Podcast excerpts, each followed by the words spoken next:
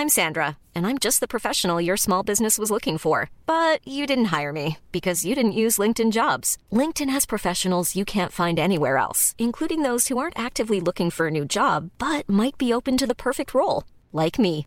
In a given month, over 70% of LinkedIn users don't visit other leading job sites. So if you're not looking on LinkedIn, you'll miss out on great candidates like Sandra. Start hiring professionals like a professional. Post your free job on linkedin.com/people today.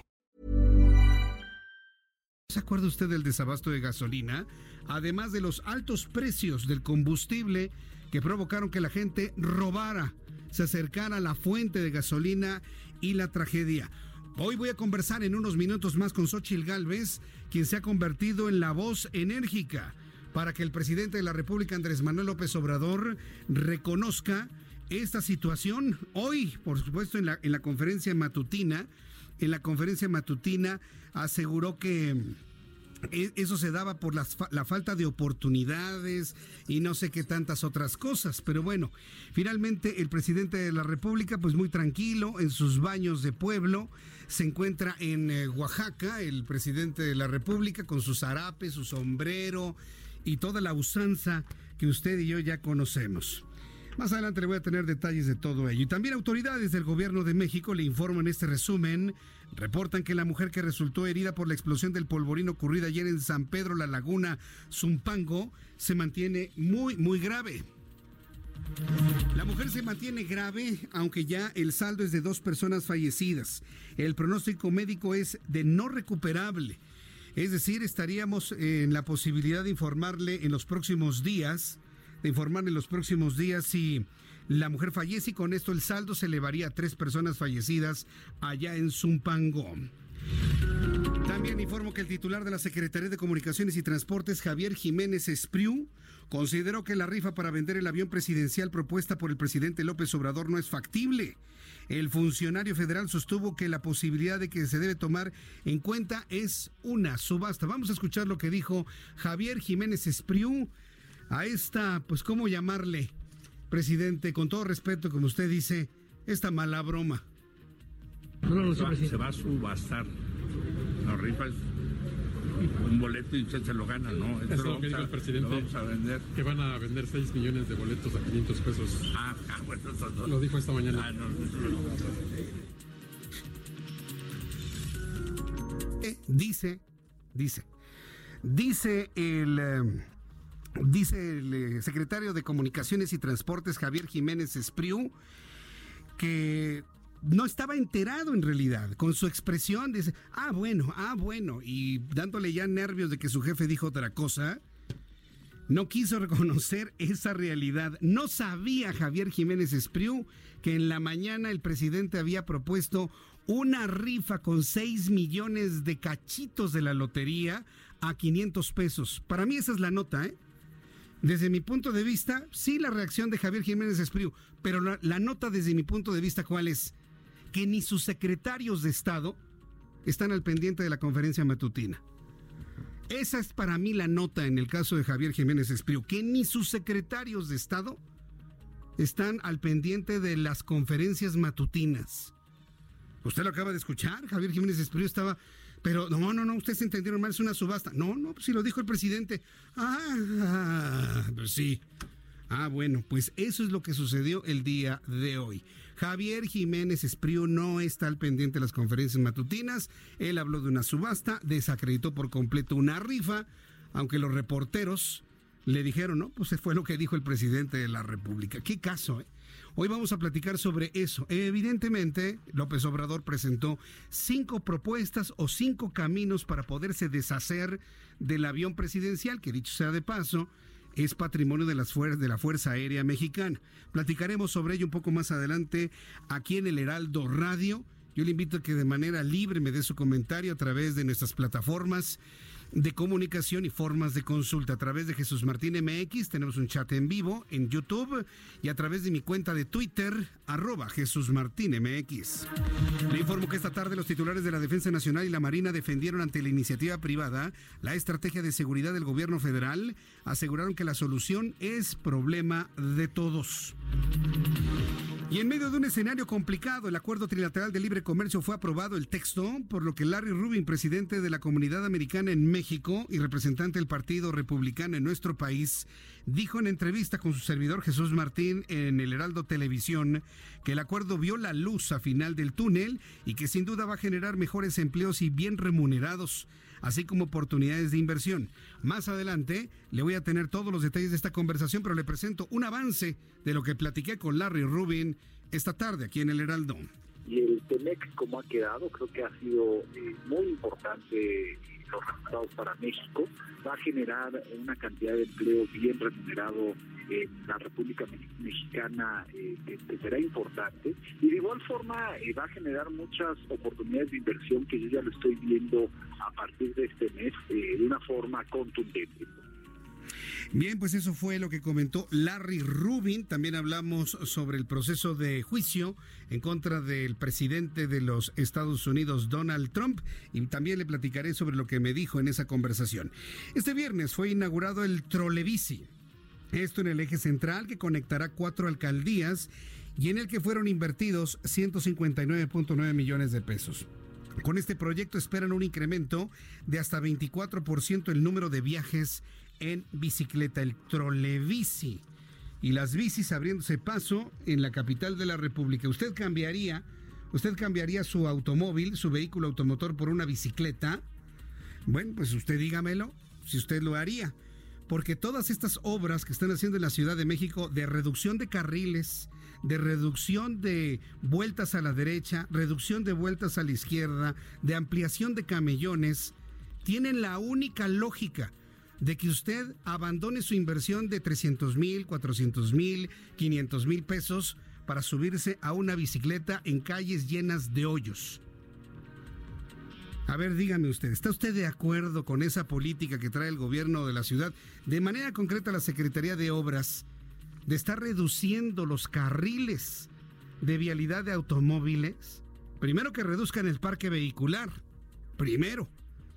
Y luego ya que reduzcan las calles, lo están haciendo al revés, están reduciendo las calles.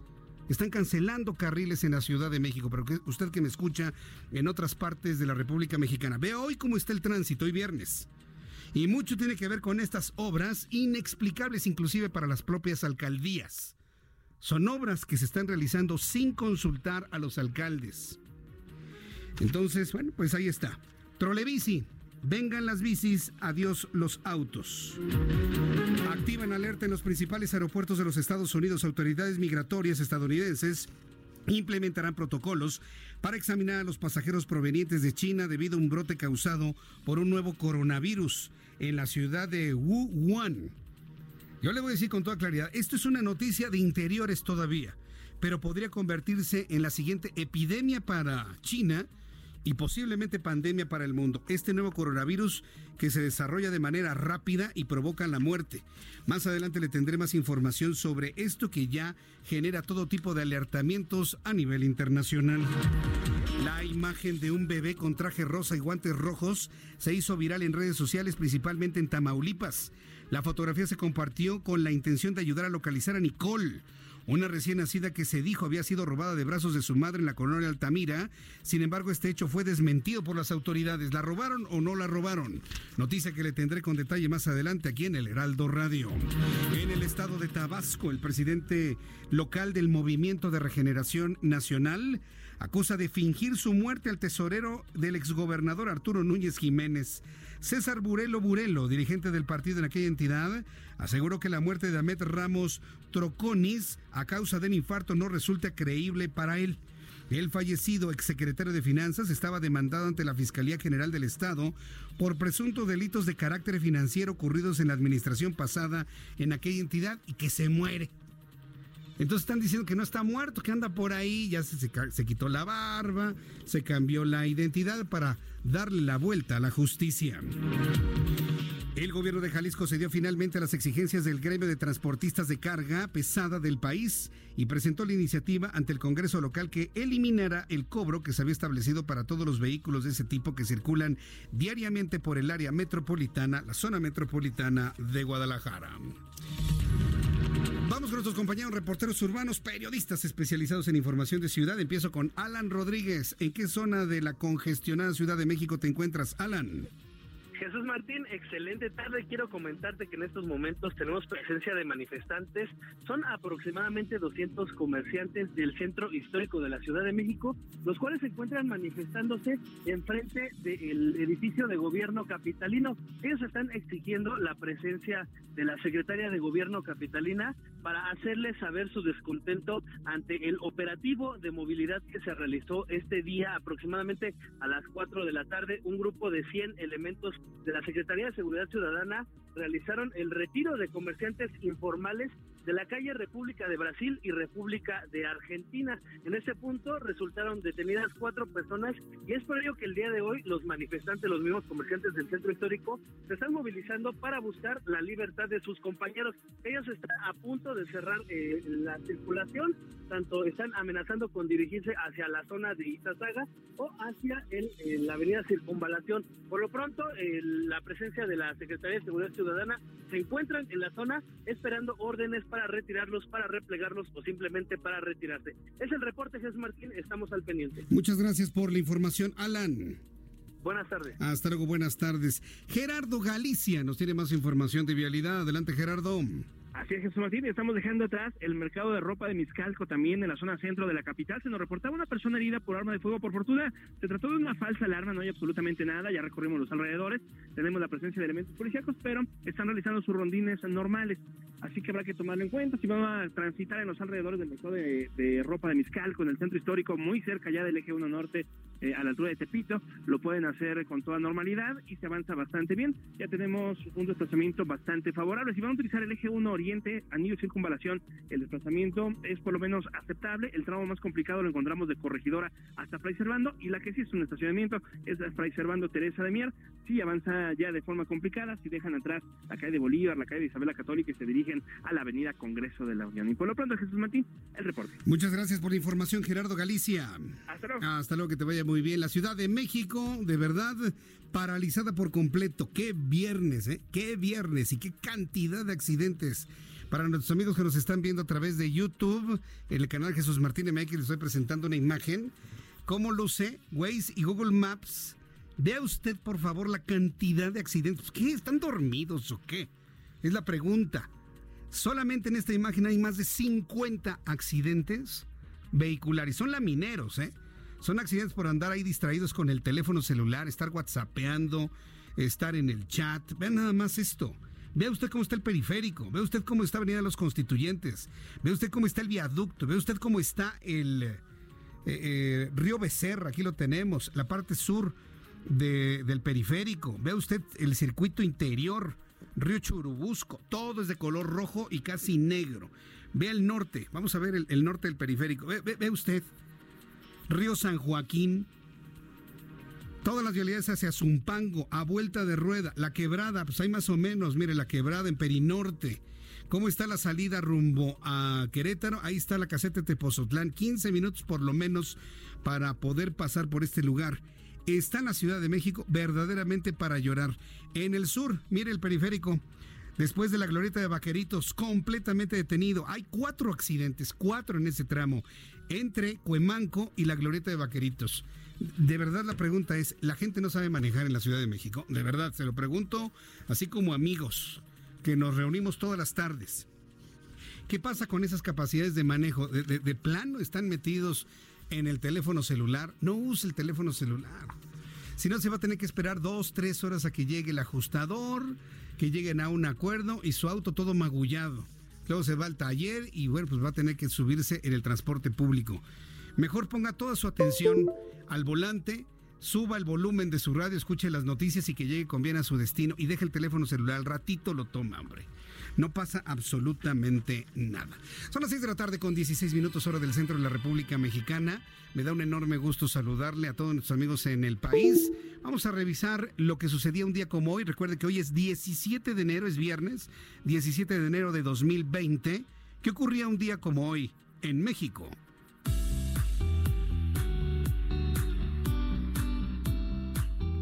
Excelente viernes. Pero antes de irnos de pachanga, escuchemos las noticias y también Conozcamos qué sucedió en un día como hoy en México. 1811 ocurre la batalla del Puente de Calderón entre el ejército realista y el ejército insurgente. ¿Y quién creen que ganó? Pues el ejército realista. Las fuerzas insurgentes de Miguel Hidalgo fueron derrotadas por las huestes realistas de Félix María Calleja. 1974. Abre sus puertas la Cineteca Nacional con la proyección de la película El compadre Mendoza de Fernando Fuentes. Así que si tu plan es ir al cine, dale un gran abrazo a la Cineteca Nacional. 1980. Fallece en la Ciudad de México Agustín Yáñez, literato político y maestro universitario, quien también fue secretario de Educación Pública. Esto ha sido todo por esta semana. Ya veremos qué más sucesos ocurren en un día como hoy en México. Muy bien, Abraham Arreola, qué bueno que hicimos esta revisión histórica de lo que ocurría un día como hoy en nuestro país. Gracias a todos los que hacen posible este espacio de información en el tiempo. Gracias a Un saludo para quienes cumplen años, festejan su santo el día de hoy. Que por cierto, tienes unas mañanitas ahí. A ver, porque vamos a poner hoy unas mañanitas muy, muy, muy especiales. Porque ¿sabes de quién es el cumpleaños el día de hoy, estimado Orlando? Y para usted que me esté escuchando, hoy es el cumpleaños de nuestro director general del Heraldo Media Group, Franco Carreño Osorio. Mi querido Franco, desde aquí, día especial hoy, 17 de enero, todo este gran equipo de trabajo, todos los profesionales de la información del Heraldo, en reconocimiento de esa visión que has tenido para hacer crecer esta empresa de esta forma y que nos mantiene en el centro de la atención de todos los medios de comunicación de México. Hoy día de tu cumpleaños es justísimo abrir este espacio para felicitarte con toda sinceridad, de todo corazón, que te vaya muy bien, que tengas mucha salud, que estés muy contento con tus amigos y tu familia. Feliz cumpleaños para el director general del Heraldo de México, Franco Carreño Osorio. Desde aquí, nuestra felicitación sincera y el abrazo de todo este gran equipo del Heraldo Radio. bonitas se las cantamos aquí. Si el y por supuesto con las mañanitas más tradicionales que pueden existir del grande de la canción mexicana Pedro Infante. Felicidades Franco. Desde aquí todos tus amigos te felicitamos y te abrazamos hoy en tu día. Felicidades, pásala súper bien. Vamos a revisar las condiciones meteorológicas eh, para las próximas horas. Por cierto, estoy a punto de entrar en contacto con Xochil Gálvez, senadora de la República, y en el momento que la tenga, bueno, pues platicaré con ella. Pero mientras tanto, le informo cuál es el pronóstico del tiempo para las siguientes horas. Amigos que nos escuchan en toda la República Mexicana, decirles que el Servicio Meteorológico Nacional vuelve a insistir en la posibilidad de una baja temperatura durante este fin de semana. Y es que ocurre que eh, el Servicio Meteorológico Nacional observa el tránsito de un nuevo frente frío. Se empiezan a espaciar los frentes fríos, pero eso no significa que hayan desaparecido por completo, de ninguna manera. Por el contrario, estos seguirán todavía presentes y observamos sobre la República Mexicana el Frente Frío número 31 con un canal de bajas presiones y el Frente Frío número 32. La vigilancia y el alertamiento para todo el país es de color naranja y habrá viento de componente norte con rachas de hasta 70 kilómetros por hora. En un ratito más le voy a decir exactamente cuáles son las entidades del país donde hay más eh, riesgo de que baje la temperatura, pero tómelo en cuenta que en el centro del país andaremos oscilando entre los 3 y los 9 grados al amanecer el día de mañana. Tengo en la línea telefónica a Xochil Gálvez, senadora de la República por el Partido Acción Nacional. Estimada Xochil, gracias por tomar la llamada telefónica. Bienvenida, muy buenas tardes. Jesús Martín, buenas tardes, quiero saludarte a ti y a todo tu auditorio. Ahora que se ha estado haciendo este recuerdo de casi un año de la tragedia allá en Tlahuelilpan, pues pocos recuerdan que todo esto surgió por una escasez de combustible inexplicable al inicio de la administración del presidente Andrés Manuel López Obrador. Estás, estás pidiendo, Xochitl Gálvez, que el gobierno reconozca su responsabilidad en estos hechos. Mira, más allá de que en el momento la tragedia tuvo unas dimensiones súper importantes. Eh, y en ese momento, pues obviamente todo el mundo aducía que se debía al huachicol. Pues la verdad de las cosas es que eh, tenía tres semanas en Hidalgo que no había combustible y hoy presenté un video que lo bajé de las redes sociales de la gente en Claudelpan diciendo, mira, oye, igual combustible hay una fila de tres kilómetros. Pues lo primero que quiero precisar es que no se dedicaba todo el pueblo al huachicol.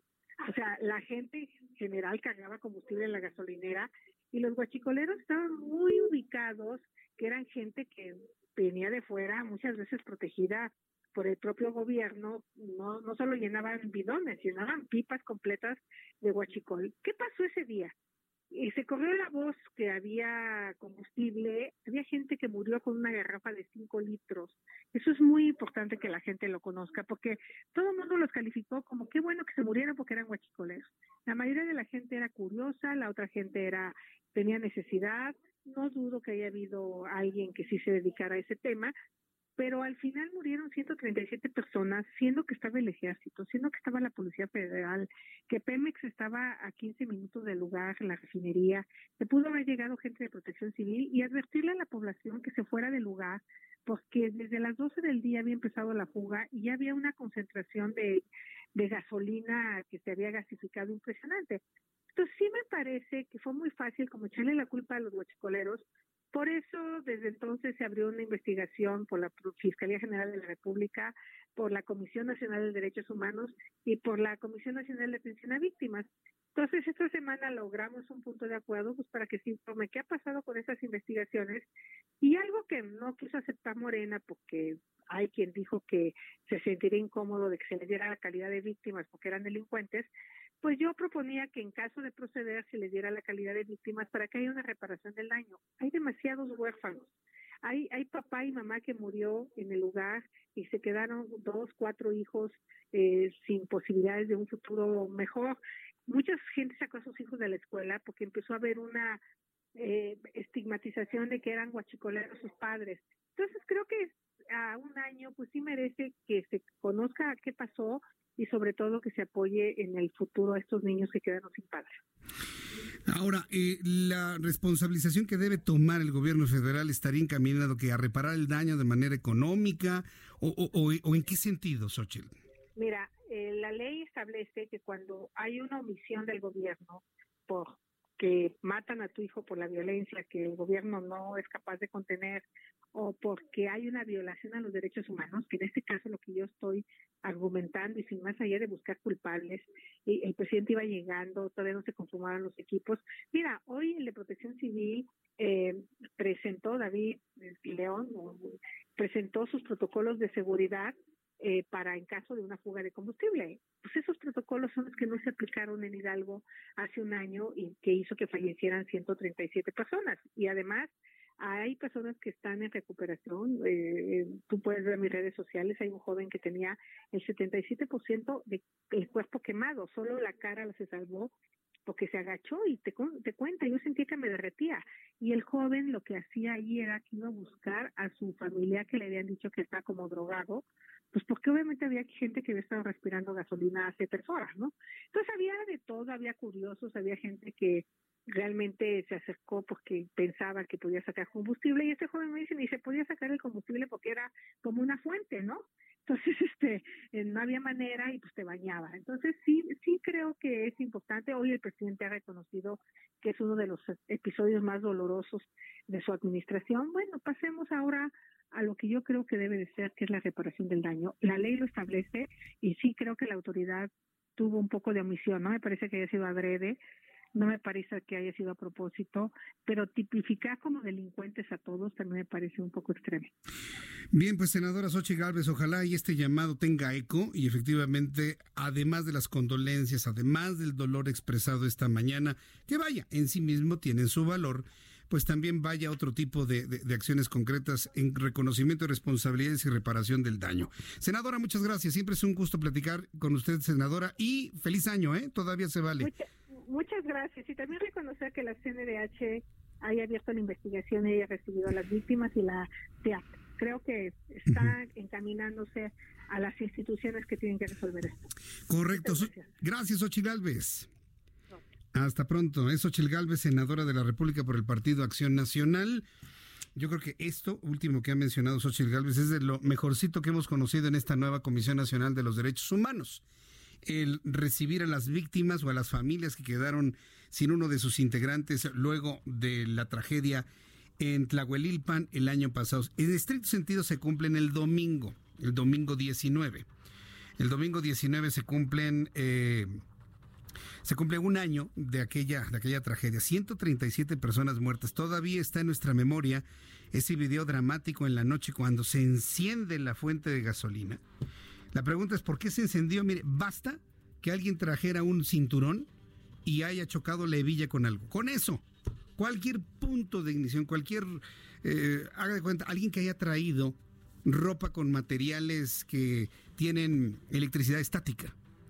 Si alguien traía electricidad estática, bastó que se moviera, chispa y vámonos. La ignorancia de no saber que en una fuente de gasolina puede ocurrir esta tragedia se tuvo que conocer. La lección fue dolorosísima. Costó 137 muertos por quemaduras. Imagínense, ¿sabe quién se acerca hoy a una fuente de gasolina o de combustibles cuando se lo están robando? No se acerca nadie. Nadie absolutamente. Lo que le ha hecho pensar a algunos que esa tragedia fue provocada. Ya eso ya sería ya demasiada especulación. Pero de que tuvo su efecto para evitar que la gente se acerque a esas fuentes o a esos eh, fracturas de ductos que saquen como fuente la, gasolina, vaya que sí funcionó. No se acerca una sola persona cuando eso ocurre en el recuerdo de la tragedia de Tlahuelilpan. Son las 6 de la tarde con 28 minutos. Voy a ir a los anuncios, regreso enseguida. Le invito para que estemos en comunicación a través de nuestras eh, formas de comunicación, es decir, YouTube Jesús Martín MX, en mi canal Jesús Martín MX, y a través de Twitter, escríbame en mi cuenta de Twitter, arroba Jesús Martín MX. Escuchas a Jesús Martín Mendoza con las noticias de la tarde por Heraldo Radio, una estación de Heraldo Media Group. Heraldo Radio. Ponte divertido, ponte Ogi. ¿Ya te aburriste de los mismos jeans de siempre? Es hora de darle un giro a tu estilo. Ponte unos Ogi y mira cómo vuelves tu look en algo extraordinario. Busca tu próximo estilo en Ogi.mx y tiendas departamentales. Ogi, rompe con lo ordinario. Estrena hoy Casa Odepa en 20. Grandes promociones en Tecámac Querétaro, Puebla, Cancún, Playa del Carmen y Monterrey. Tu mejor hogar e inversión está en Vinte. Búscanos en vinte.com.mx. Cuando alguien ataca a una mujer electa por la ciudadanía, ataca la opinión de quienes la eligieron. Cuando alguien amenaza a una candidata, amenaza la libertad. Cuando alguien impide que una mujer participe en las decisiones importantes, discrimina a todas las voces que representa la democracia se ve afectada por la violencia política contra las mujeres en razón de género. Conoce el protocolo para prevenirla y sancionarla en INE.mx. Porque en nuestra democracia contamos todas, contamos todos. INE. Jesucristo Superestrella, la ópera rock más exitosa de los últimos tiempos, tiene nuevas fechas. Del 17 de enero al 16 de febrero. Eric Rubín, Beto Cuevas, María José, Leonardo de Lozán, Kalimba, Samo y la actuación especial de Enrique Guzmán. Centro Cultural Teatro 1. No te lo puedes perder. Boletos en Ticketmaster. Heraldo Radio 98.5 FM. Escucha mi silencio. Escucha mi mirada. Escucha mi habitación. Escucha mis manos. Escucha mis horarios. Escucha todo lo que no te dicen con palabras. Si ves que algo ha cambiado, siéntate con ellos. Dialoga y demuéstrales que estás ahí para ayudarlos. Construyamos juntos un país de paz y sin adicciones. Juntos por la paz, Estrategia Nacional para la Prevención de las Adicciones. Gobierno de México. La transformación del Poder Judicial de la Federación va en serio. Cero tolerancia a la corrupción y medidas concretas contra el nepotismo. Hoy se ratifica a jueces y juezas que demuestren capacidad y honestidad. En favor de la paridad de género, por primera vez se celebraron concursos exclusivos para juezas y magistradas. Avanzamos en el respeto a los derechos humanos de todas y de todos, sin importar condición o circunstancias. Trabajamos por un Poder Judicial más sensible y cercano a la gente. Suprema Corte, el poder de la justicia. Nada más por convivir. Política, cultura y ocio. Con Juan Ignacio Zavala y Julio Patán. Sí ha cambiado tal vez, no sé si es el discurso nada más o la firmeza con que se aplica pues esa política de seguridad. El caso de Sinaloa, ¿no? Aún no queda claro si es el ejército liderando o la Guardia Nacional liderando porque las explicaciones vaya que han sido confusas. Claro. Antes entraba la Marina, la Marina entraba con ayuda de Estados Unidos. Siempre se ha dicho que las veces, las varias veces que capturaron al Chapo Guzmán, había agentes de Estados Unidos dentro del cuerpo de la Marina. Físicamente, ¿eh? Físicamente, sí, ellos llevando Inter- operación. Interviniendo pues en la operación, sí. Ahora ya no hay Marina justo por eso, porque la Marina es cercana a Estados Unidos y eso al presidente le choca. Entonces la Marina ha sido... Esa es la razón de fondo. Se le ha hecho de lado. Entonces tenemos pues una Guardia Nacional que pues apenas está empezando a encontrar como el piso. Por El Heraldo Radio.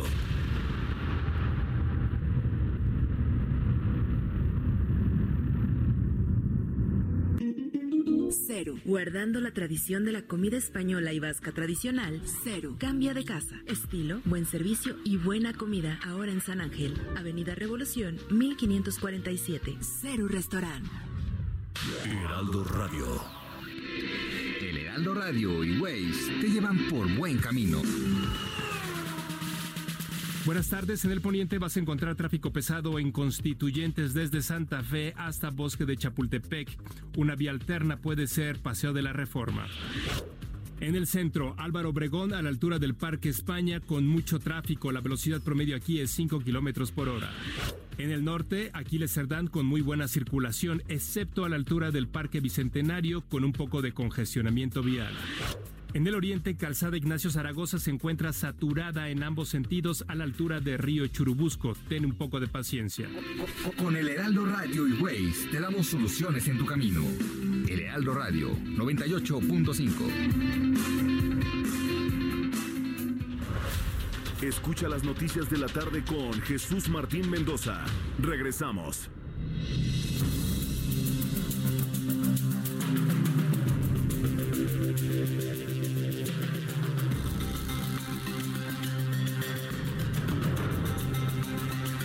Las 6 de la tarde con 33 minutos, hora del centro de la República Mexicana. Muchas gracias a nuestros amigos que nos están escribiendo a través de Jesús Martín MX, a través de YouTube.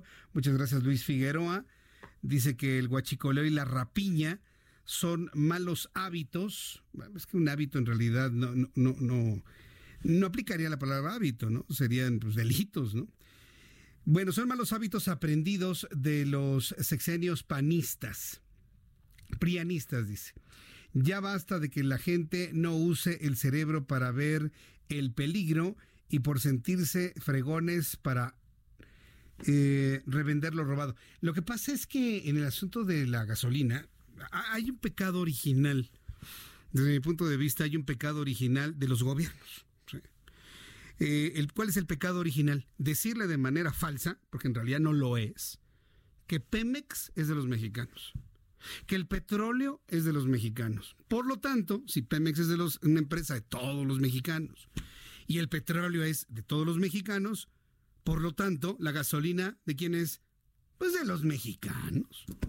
Hay mucha gente que considera que ante es, esa falaz eh, ese falaz argumento de que Pemex es de todos los mexicanos y que el petróleo es de todos los mexicanos, pues la gasolina y el petróleo es mío, ¿no? Entonces dámelo porque me lo cobras. Y hay gente que piensa que es un asunto de justicia social robarse el combustible. Porque es de los mexicanos. Y no lo ven como un delito. Ojo con esto, ¿eh? Por eso yo le digo, ¿de dónde surge todo esto? Sí por la escasez, sí por el precio, sí por los ladrones, sí por el ganar dinero fácil revendiendo cosas robadas, sí por supuesto. Pero la gente no tiene ningún resquemor en comprar gasolina robada. ¿Por qué? Pues porque Pemex es de los mexicanos, ¿no? Pero sí, porque el petróleo es nuestro, siempre me lo han dicho desde la escuela. Entonces hay un pecado original de los gobiernos, no importa si son del PRI, del PAN y ahora de Morena, no importa. Hay un pecado original donde mucha gente tiene esa idea y considera que es una revolución o un asunto de justicia social tomar que, pues claro, lo que es nuestro. Así de simple y así de sencillo. Ojalá y este tipo de argumentaciones vayan cambiando y se entienda que la gasolina es de quien la compra. ¿Por qué? Porque ya tiene un proceso, un proceso industrial para pasar, convertirlo de petróleo a gasolina y funcione. que un gobierno que haga entender que las cosas cuestan, que las cosas hay que pagarlas, que al pueblo puede ser que no tenga un precio, pero que lo paga un gobierno, que no existen las cosas gratis en la vida. Ni siquiera en los gobiernos comunistas que regalan todo para mantener a su electorado tranquilo, ni siquiera ahí las cosas son gratis. Serán de ser de precio cero para el pueblo, pero quien lo termina pagando es el gobierno. Y es un asunto que debe entenderse inclusive desde las mismísimas escuelas.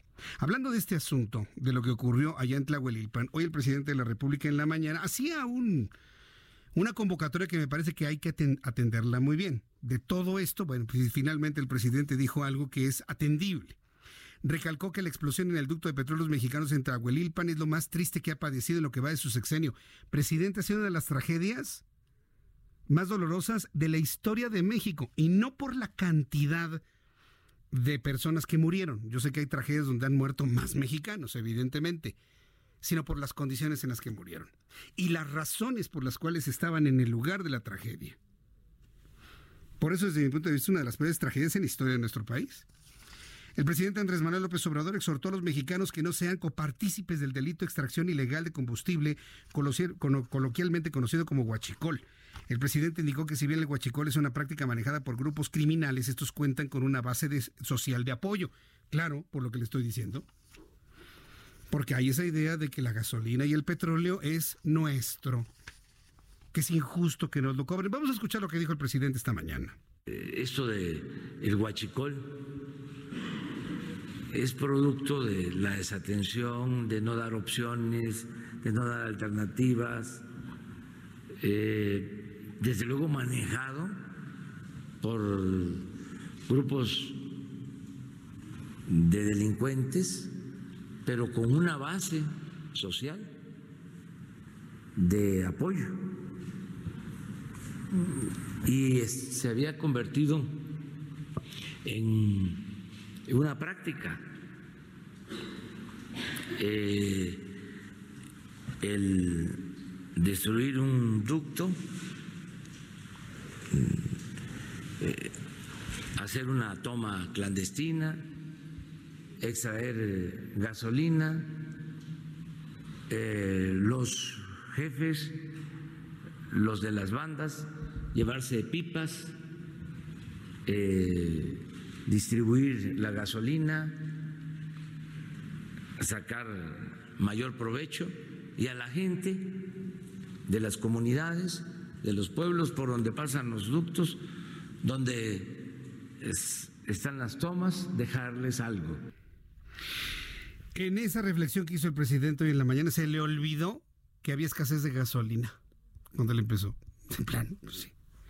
No había gasolina en ese entonces, presidente. La gente andaba buscando gasolina por todos lados, que fue un elemento que se sumó a lo que ya hemos platicado con anterioridad. No nada más la gasolina es un gran peligro. También es muy peligroso la pólvora. Algunos dicen que ya se utilizan dinamitas para la pirotecnia.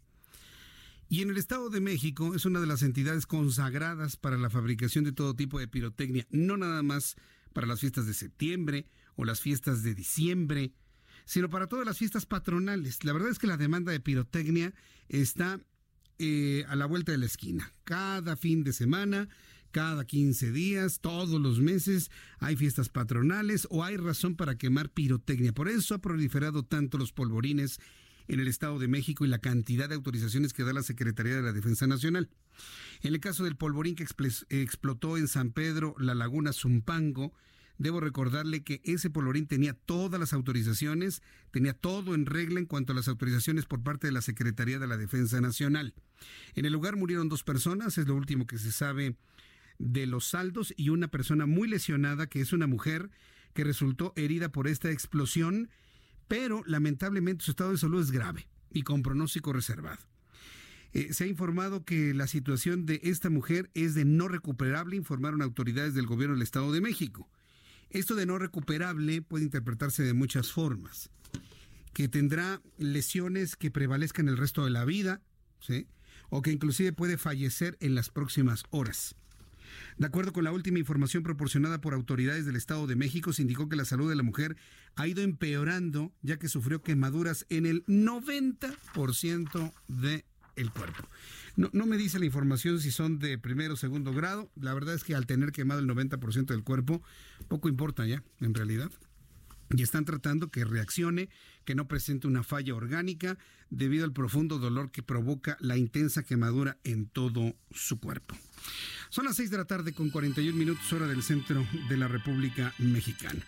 Hoy el presidente de la República, Andrés Manuel López Obrador, eh, anunció que hay varias formas para deshacerse del avión presidencial una vez que fracasó el traspaso que se estaba buscando en los Estados Unidos.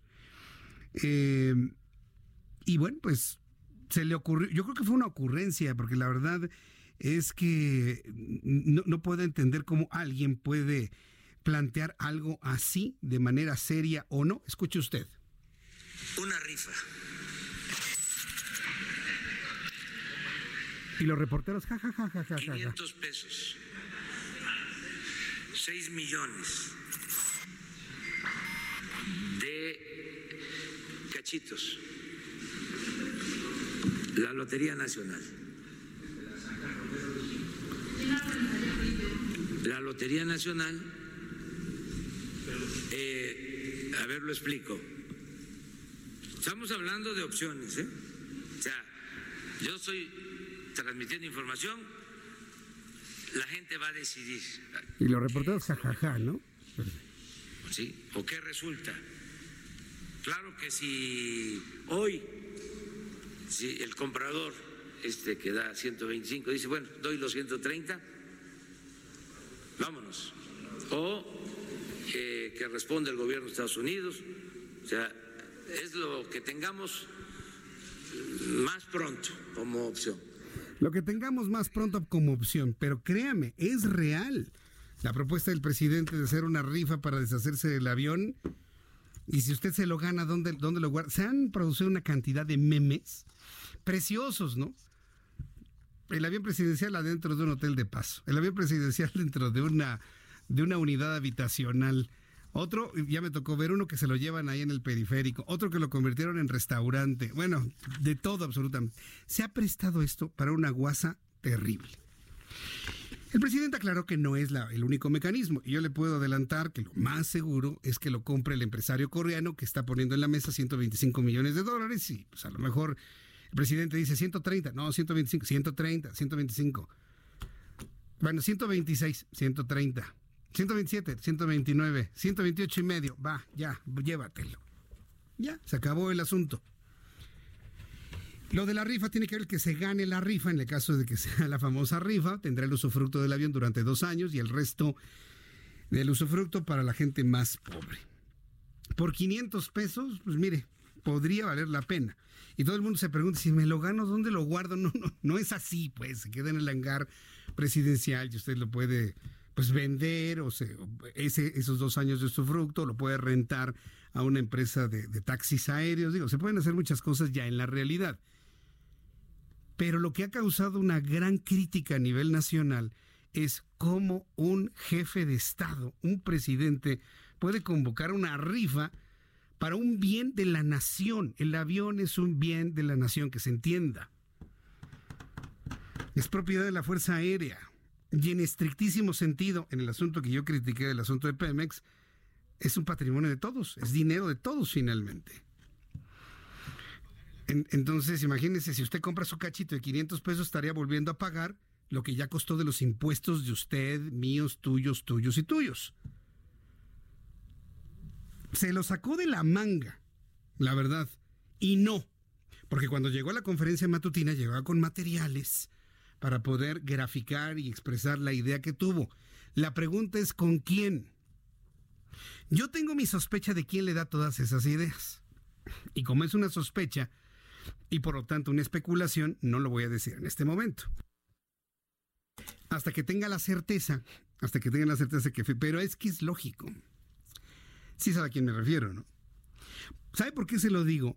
Porque Javier Jiménez Espriu, que es el secretario de Comunicaciones y Transporte, no tenía ni idea de lo que había dicho el presidente en la mañana. Noticia número uno, no la reacción de Javier Jiménez Espriu, sino que no estaba enterado de lo que había propuesto el presidente de la República. No estaba enterado. Javier Jiménez Espriu, titular de la Secretaría de Comunicaciones y Transportes, consideró no viable la opción de rifar el avión presidencial por parte del presidente López Obrador mediante cachitos de lotería. A su vez, el funcionario federal indicó que una buena opción para la venta de la aeronave puede ser la subasta. Vamos a escuchar el audio. Es el mismo que me pusiste al principio, Orlando. Quiero que lo escuche con mucha atención. Acuérdense que las inflexiones, la intensidad, la intención con la que se dicen las cosas en la radio es como la fotografía en la prensa o en la televisión. Entonces, por favor, escúchelo con mucho, eh, con mucho detalle para que note usted la sorpresa que tiene Jiménez Espriu cuando unos reporteros, por cierto, identifiqué a un buen amigo mío, a Miguel Luna, le pregunta precisamente a Jiménez Espriu eh, qué opinaba de lo que había dicho el presidente. No, no, no, no, no, es, es que va a ser una subasta. No, pero es que lo acaba de decir el presidente. Y en ese momento cambia completamente su tono, es decir, no sabía de la rifa, pero tampoco lo escuchó en la conferencia matutina. ¿Está listo? Súbale el volumen a su radio y esta fue la reacción del secretario de Comunicaciones y Transportes, Javier Jiménez Espriu. No, no, no, se va a subastar. La rifa es un boleto y usted se lo gana, ¿no? Eso es lo que dijo el presidente. vamos a vender. Que van a vender 6 millones de boletos a 500 pesos. Ah, ah bueno, eso no. Lo dijo esta mañana. Ah, no, no. ah, no, no, pues, no, pues esa es otra cosa. Para mí la noticia es que Javier Jiménez Espriu no ve la mañanera cuando no le toca ir. Pues sí, aprovecha para levantarse a las 8, ocho y media de la mañana, tal vez 9, y llegar a la oficina como patrón mexicano a las 11, once y media. Pues sí, esa fue la reacción de Javier Jiménez Espriu, que él dice, no, no va a ser, prácticamente le dice a los reporteros, entendieron mal, señores, es una subasta, una rifa, usted compra un boleto, pero es que eso fue lo que dijo el presidente en la mañana y que van a ser 6 millones de cachitos. Ah, ah, bueno, ah, bueno, ah, bueno. Y ya se escabulló de los reporteros. Es increíble verdaderamente lo que ha ocurrido. Yo le invito para que me diga usted qué piensa de esta propuesta del presidente de la República. Insisto, es la menos probable. Yo estoy seguro que se va a quedar en manos del empresario que ha puesto 125 millones de pesos en la mesa y el avión finalmente se va a quedar ahí. Además de la rifa del avión presidencial, López Obrador dio a conocer otras opciones sobre el posible destino de la aeronave que es propiedad de la nación. Es una aeronave propiedad de las Fuerzas Armadas de nuestro país. No es un Rolls Royce a la puerta que no quiera. Y esto también los medios de comunicación estamos obligados a hacerlo ver. Ese avión todo lo que está ahí en Los Pinos, en Palacio Nacional, hasta las sillas y los aparatos telefónicos son propiedad de la nación. No pueden estar disponiendo así como si fueran las cosas de su casa, tampoco. El avión valuado por la Organización de las Naciones Unidas en 130 millones de dólares podría ser intercambiado por equipo médico con el gobierno de los Estados Unidos o podría ser vendido a 12 empresas. Tiene su complejidad el asunto de las 12 empresas quiero volar en el avión, no, me toca a mí, no, me toca a mí, no, me toca a mí. Oye, te cambio mi, espacio, ¿no? Se divide entre 12, eh, un mes por cada empresario, ¿no? Oye, yo necesito viajar en marzo. No, te lo cambio, ¿no? Yo necesito viajar en agosto. No, no, ¿qué te parece? Y todos van a querer viajar en diciembre. Tampoco es una opción viable. También planteó que la Fuerza Aérea Mexicana pondría el avión, eh, el avión presidencial por hora, que lo rente por hora. Si no es, si no es la montaña rusa, están metidos. ¿Y sabe qué es lo que a mí en lo personal, en lo personal más me molesta de todo este asunto? Que hemos perdido una cantidad de tiempo con esto. Es tiempo perdido esto, ¿eh? Esta discusión raya nada más en lo divertido, nada más. Pero así algo práctico, importante, crecimiento económico, desarrollo, combate a la pobreza, combate a la corrupción. Nada de eso, ¿eh? Todo esto es una verdadera pérdida de tiempo, toda esta discusión del avión presidencial. Y ahí estamos los medios de comunicación haciéndole el caldo gordo. Pero la verdad es que esto ha sido, le digo, Ryan, lo divertido. Dentro de lo divertido y lo serio, invité a Alfredo Velázquez, director de la Escuela de Aviación México, quien me dio sus comentarios sobre esta propuesta del presidente de la República. Vamos a escucharlo. Seguramente será la venta directa porque están a, a, 5 millones de dólares de diferencia con un precio de 130. Entonces seguramente habrá alternativas. El presidente señaló que no quiere bajar de los 130 millones que, que fue eh, valorado la aeronave a precio actual. pero seguramente esa diferencia ya es tan mínima que se, eh, llegarán a un acuerdo, ¿no? Las demás opciones que el presidente planteó, eh, por ejemplo, la venta fraccionada, pues es, es, muy muy complejo, porque siendo 12 diferentes empresarios que, que quisieran utilizar el avión, imagínate para poder ponerse de acuerdo cuándo le tocaría a cada uno o cuándo eh, es, muy complejo el que pudieran tener 12 propietarios al mismo tiempo, ¿no? La, la otra que planteaba era la renta de la aeronave. Hay aeronaves de ese tipo. Ahí solo, al parecer hay una aeronave que renta 75 mil dólares la hora de, de vuelo pero pues es un, es un giro comercial que desde luego que que al gobierno no le conviene, no, no está para rentar aviones, sino realmente para poder precisamente hacer su ejercicio. Entonces también no, no lo considero tan viable y el intercambio pues sería una venta de manera diferente, pero yo, yo creo que la primera opción de la venta de la aeronave es lo que va a acabar.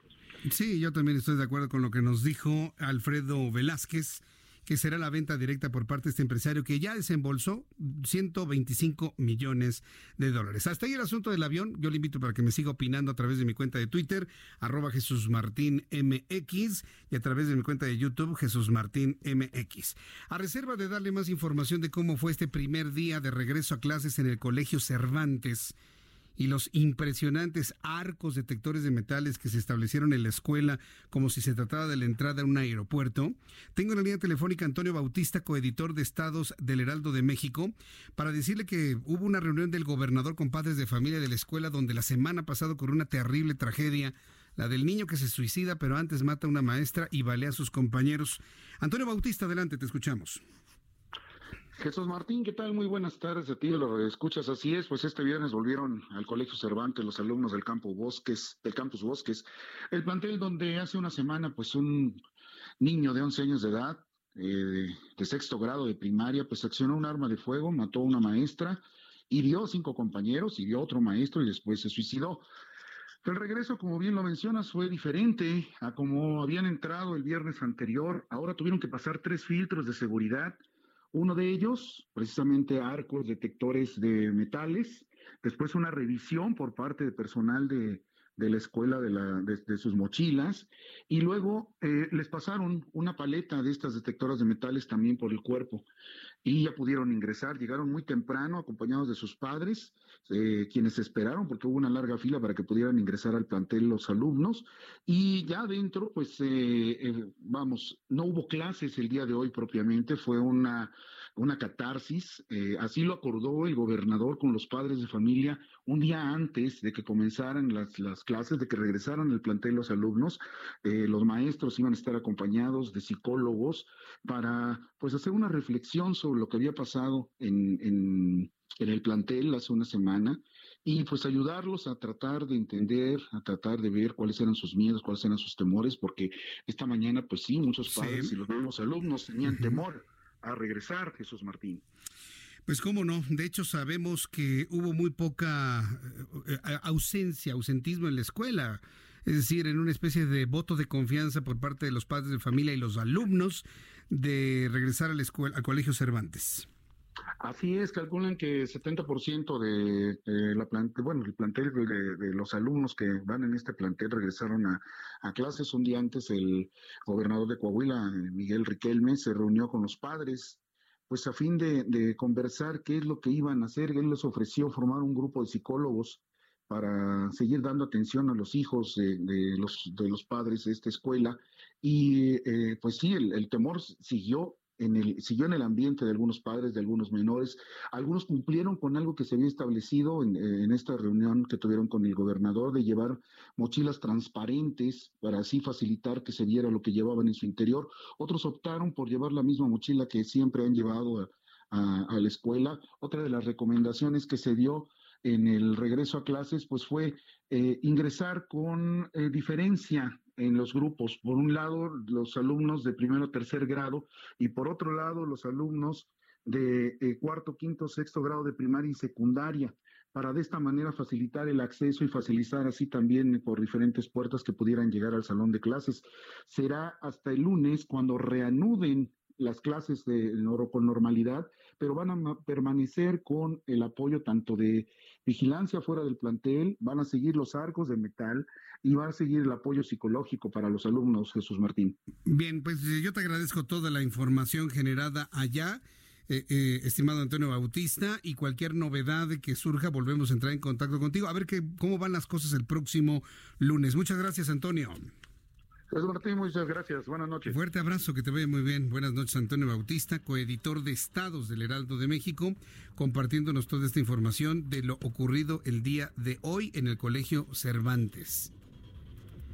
¿Tienen los maestros del Colegio Cervantes un, elemento de, para compartir con sus alumnos verdaderamente valioso dentro de la tragedia, dentro del impacto que puede quedar y una página de la historia grabada por el resto de la vida de todos los estudiantes de esa escuela. Tiene la posibilidad de conocer una realidad terrible que vive algunas zonas del norte, bueno, de todo el país en general, pero en particular el norte. El análisis que se haga, el conocer los orígenes, estoy seguro que va a generar a gente muy sensible dentro de esa escuela que pueda generar soluciones en el futuro. No me queda la menor duda. ¿Será del talento de los maestros que sepan aprovechar esta coyuntura para generar de verdad muchos elementos de educación en contra de las armas y en contra de la violencia a los estudiantes del Colegio Cervantes? Cuando faltan tres minutos para que sean las siete, quiero informarle al público que escucha el Heraldo Radio en todo el país que continuamos hasta las 8 de la noche. Vámonos todos al www.heraldodemexico.com.mx, www.heraldodemexico.com.mx para quienes deseen seguir escuchando las siguientes noticias en este programa de noticias y en todo lo que es el centro y sur de la República Mexicana. Estamos en dos frecuencias, 98.5 de FM en el centro de tu FM en la banda FM, te ubicas en el centro, ahí nos vas a encontrar. Y en AM, la 540 de amplitud modulada, una poderosa emisora que cubre todo el estado de Puebla, Veracruz, el estado de Morelos, el estado de Guerrero. De verdad nos da un enorme gusto saludar a este nuevo auditorio que ya hace de este programa de noticias su preferido, su favorito. Bueno, pues esta emisora, la 540, es la primera de la banda de amplitud modulada. Voy a los mensajes y regreso enseguida con un resumen y las noticias más importantes.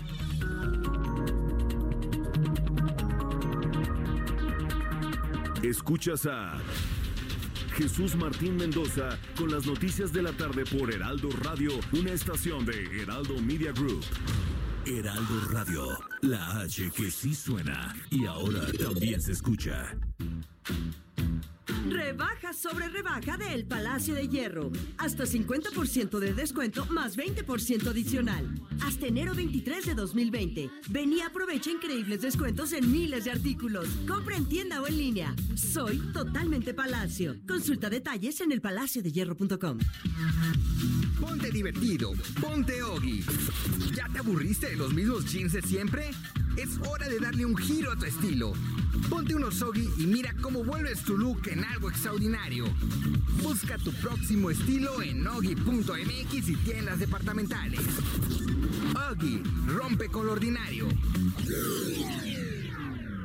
La temporada de frentes fríos ya comenzó y con ella bajas temperaturas y heladas. Puede llover, caer nieve y presentarse frío extremo. Mantente informado de los cambios de temperatura a través de los avisos meteorológicos que emite diariamente la Comisión Nacional del Agua y protégete ante los cambios bruscos y las afectaciones de estos fenómenos. En Conagua monitoreamos de manera constante para emitir avisos meteorológicos oportunamente. Conagua Gobierno de México. Heraldo Radio 98.5 FM.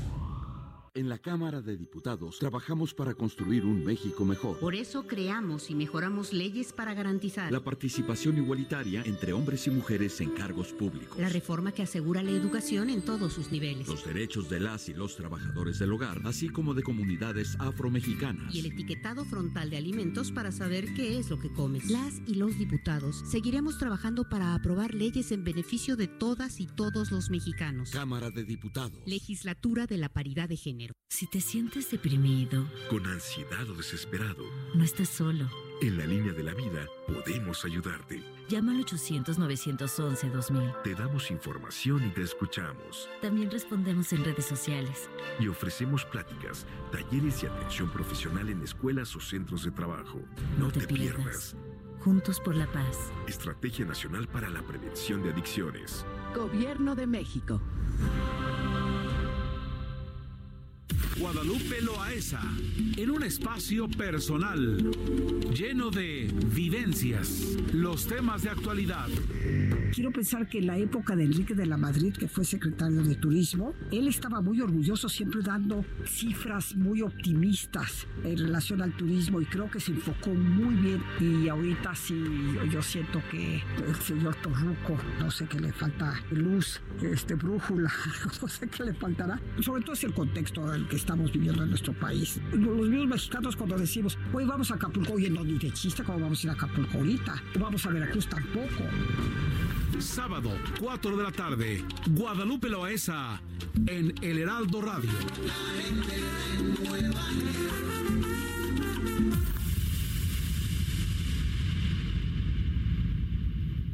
Las mejores tendencias en muebles, decoración, regalos y miles de artículos para el hogar, solo en Deco Estilo, del 20 al 24 de enero 2020. World Trade Center Ciudad de México. Deco Estilo, Expo Decoración y Regalo. Los mejores precios y diseños exclusivos. www.decoestilo.com.mx. Heraldo Radio. Escucha las noticias de la tarde con Jesús Martín Mendoza. Regresamos.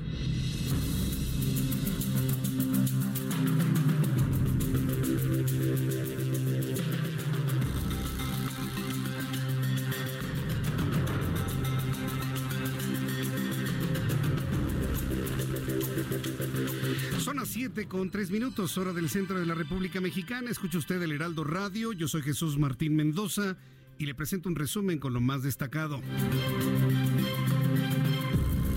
Estados Unidos repatrió esta semana 124 mexicanos en el primer vuelo del año que transporta personas deportadas en el marco de un acuerdo firmado entre los dos países.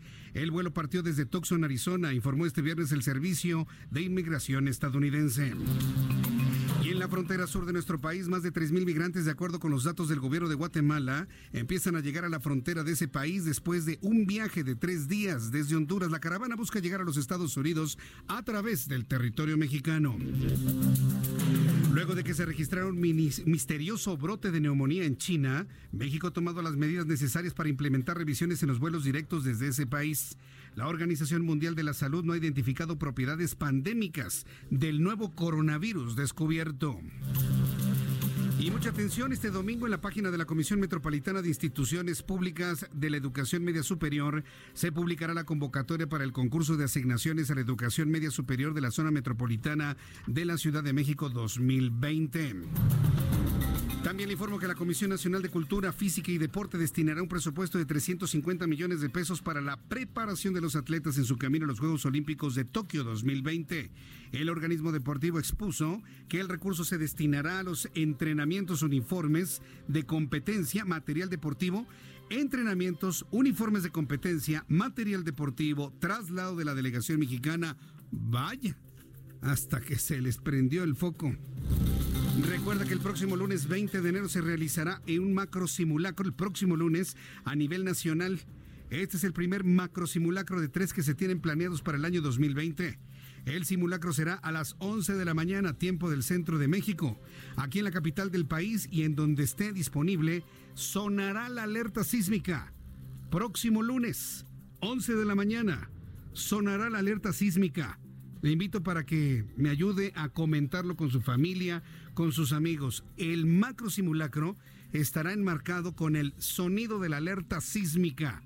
Mucha atención a quienes nos escuchan en toda la Ciudad de México. Sin embargo, previamente se escuchará un mensaje en el que se avisa que ese sonido será un simulacro. Las noticias en resumen. Le invito para que siga con nosotros. Yo soy Jesús Martín Mendoza.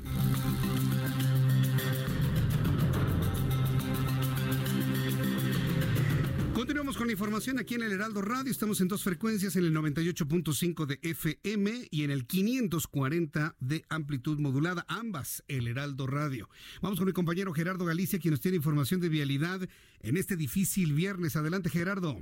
Viernes de caos, Jesús Martín, bien lo mencionas, y tenemos información para nuestros amigos que van a utilizar la calzada San Antonio Abad para poder salir de la zona centro hacia el sur. La van a encontrar completamente saturada de autos, el avance es verdaderamente difícil una vez que se deja atrás el eje 2 sur con rumbo al viaducto. Habrá que tomarlo con mucha calma. En este caso, la calle 5 de febrero ha dejado de ser opción, presenta bastantes dificultades y si van a utilizar nuestros amigos del auditorio, el eje 2 sur presenta similares condiciones. Un avance verdaderamente complicado partiendo de Vertis hacia la zona de la calzada San Antonio de Hay que salir con muchos minutos de anticipación. Tenemos caos prácticamente en distintas arterias cercanas al centro histórico. Pero pronto, Jesús Marín, el reporte. Muchas gracias por la información, eh, Gerardo Galicia. Hasta luego. Hasta luego, que te vaya muy bien. Alan Rodríguez, ¿dónde te ubicas tú en esta tarde? Te escuchamos. Jesús Martín, indicarte que en estos momentos continúa la actividad en el primer cuadro de la Ciudad de México. Los comerciantes que se estaban manifestando frente al edificio de gobierno capitalino bloquearon por algunos minutos la avenida Pino Suárez, también parte de la avenida 20 de noviembre, y en estos minutos continúan bloqueando el acceso y la salida del edificio de gobierno. Ellos ya rechazaron cualquier clase de diálogo, únicamente están eh, asegurando que se van a retirar y se van a mover de este punto en cuanto las personas que fueron detenidas durante el operativo de movilidad de hace un par de horas, pues sean liberados. Se trata de tres personas, tres comerciantes que se encontraban en la esquina de la calle República de Brasil y Argentina, los cuales fueron detenidos durante un operativo que fue bastante violento, es lo que aseguran los comerciantes. Nos comentan que hubo varias personas lesionadas y también estos tres detenidos, por lo cual continúan las movilizaciones en esta zona de la Ciudad de México. Informarte también que elementos de la Secretaría de Seguridad Ciudadana liberaron ambas vialidades y por ello pues ellos se trasladaron únicamente frente al edificio de gobierno de la Ciudad de México donde permanecerán por un buen rato. Estamos al pendiente, Jesús Martín es el reporte. Muchas gracias, Alan Rodríguez. Excelente noche. Excelente noche. No, hombre, qué ciudad tenemos hoy. No, no, no, no. Yo puedo decirle que este es el primer viernes difícil, complicado, eh, de verdad de dolor de cabeza. Pero le voy a decir una cosa, mire, respire, exhale. Usted que me está escuchando en el auto, en el transporte público, en el taxi, respire. Exhale. Ya llegó tarde. No puede hacer absolutamente nada. Puede echar un telefonema que alguien le ayude a hacer la llamada telefónica, si viene acompañado. Si la quiere hacer, entonces oríllese, estaciónese y haga su llamada o mande su mensaje de WhatsApp que va a llegar tarde. Y ya, mire, tranquilo y avisando que va a llegar tarde, unos cuantos minutitos después, Primero se trata de llegar con bien a donde usted vaya. Y en segundo lugar, pues ya le sube el volumen a su radio y le acompaño con las noticias. A raíz de la tragedia ocurrida allá en el Colegio Cervantes la semana pasada, empezó la propuesta de la mochila segura. Y hay muchos problemas en cuanto a la aceptación por parte de diversas asociaciones de padres de familia para aceptar ello. A alguien se le ocurrió algo muy singular. Mochilas transparentes. Hay quienes dicen, no, pues como la mochila transparente, sobre todo para las, las adolescentes que llevan ya muchas cosas que ellas mismas no quieren que se vean. Bueno, sí, entiendo. Sí, hay, hay, hay forma de llevar ciertos artefactos o, elementos de uso personal, sí, bajo el resguardo y la discreción necesaria. Eso lo podemos entender.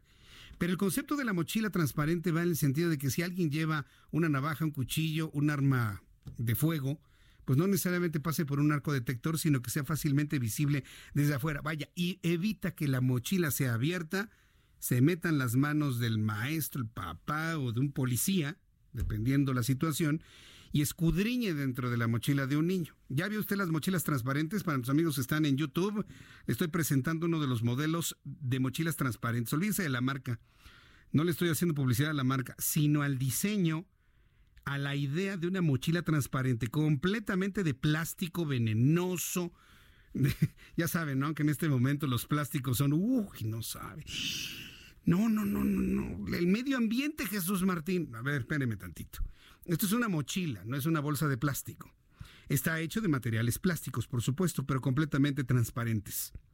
¿Usted le daría una mochila transparente a sus hijos? Sobre todo cuando los niños quieren que aparezca con, no sé, con el eh, Capitán América, ¿no? Los niños, o, o, con las ponis, las niñas, ¿no? Por ejemplo.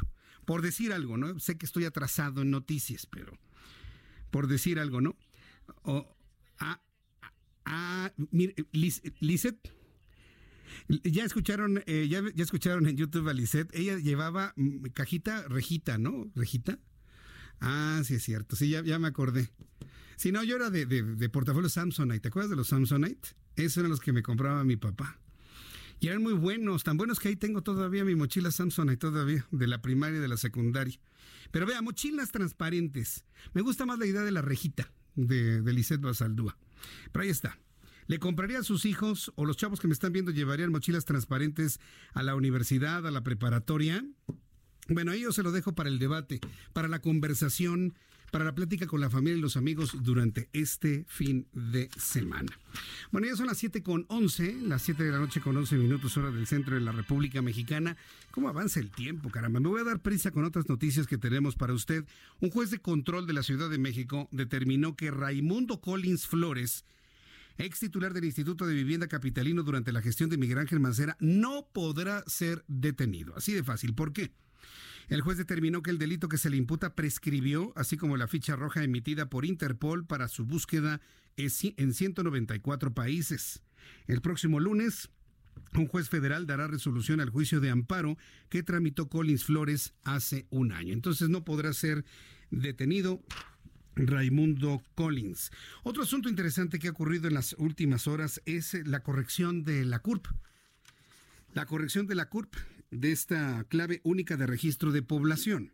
Derivado de las inconsistencias de los datos en las actas de nacimiento digitalizadas, ciudadanos están tardando hasta tres horas formados en el módulo del Registro Nacional de Población para corregir su CURP, su clave única de registro de población. ¿Qué es lo que sucedió? Seguramente usted se encuentra en este supuesto y ni siquiera se ha dado cuenta. Pero compartirle que en días recientes usuarios reportaron problemas para obtener la CURP en línea. De acuerdo con la Secretaría de Gobernación, la causa por la que las personas no han podido imprimir su CURP por esta vía es la inconsistencia entre los datos de su acta de nacimiento y su clave. Ya sabe, los errores que siempre están asociados a ello, el error humano. A través de un comunicado, la Secretaría de Gobernación indicó que no se ha hecho ninguna eliminación masiva de CURP, solo se limita la impresión temporal del documento. Si te encuentras en esa situación, si usted se encuentra en esa situación, deberá realizar la corrección de sus datos del registro en la Oficina Estatal del Registro Civil, ubicada en la capital de su entidad federativa, donde fue registrado su nacimiento. ¿Cómo la ve? ¿Sabe qué es lo que me parece más sorprendente de esto? Que en los tiempos de la tecnología, en los tiempos de Internet, en los tiempos de la telefonía celular de alta tecnología, en los tiempos de las tablets, de, todo en línea, uno se tenga que ir a formar a una oficina para hacer una corrección. No, no, no, no, no. Esto de verdad es sorprendente. Y es la Secretaría de Gobernación. Si usted se encuentra en la situación de errores en, eh, en su CURP, debe realizar la corrección de sus datos del registro en la Oficina Estatal del Registro Civil.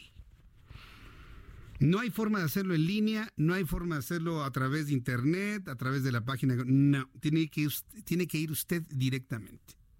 Y si la persona tiene el error y no se puede mover y está en su cama y demás, usa silla de ruedas, ni modo, tienen que ir. Está raro, ¿no? Está extraño. Yo en lo personal hubiese hecho rápidamente algún programa que pueda corregir esos problemas a través de internet y hacerlo en línea. ¿En qué momento la gente va a tener tiempo para irse a formar tres horas a corregir la CURP. Pero es importante que usted lo sepa. ¿Quiere usted corregir su CURP? Bueno, pues va a tener que irse a formar al registro civil eh, en donde usted me está escuchando, en su localidad, en su entidad federativa donde está registrado su nacimiento. ¿Dónde está registrado tú, Orlando? En el Estado de México. Salud. Salud, Orlando. En el Estado de México. ¿Tú, Lisette, dónde estás registrada? ¿En el Estado de México o en la Ciudad de México? ¿O en Guanajuato? ¿O en Querétaro? En, en, San Miguel de Allende, con razón, por supuesto. Yo en el tradicional Coyoacán, ahí, ahí donde todo el mundo se registraba, ahí en Coyoacán, ahí. Mi mamá y mi papá me llevaron ahí envuelto como tamal para, la huellita y demás. Y todavía tengo de las actas de nacimiento holográficas, todavía, a mano. Ahí sí no había de que si te equivoca, se equivocaba el del registro civil, que son los principales creadores de nuevos apellidos, por cierto. ¿sí? son los creadores de los nuevos apellidos. Ya se equivocó, ya déjalo así. Por ejemplo, a mi hermano Ebert, Ebert Mendoza, que le mando un saludo.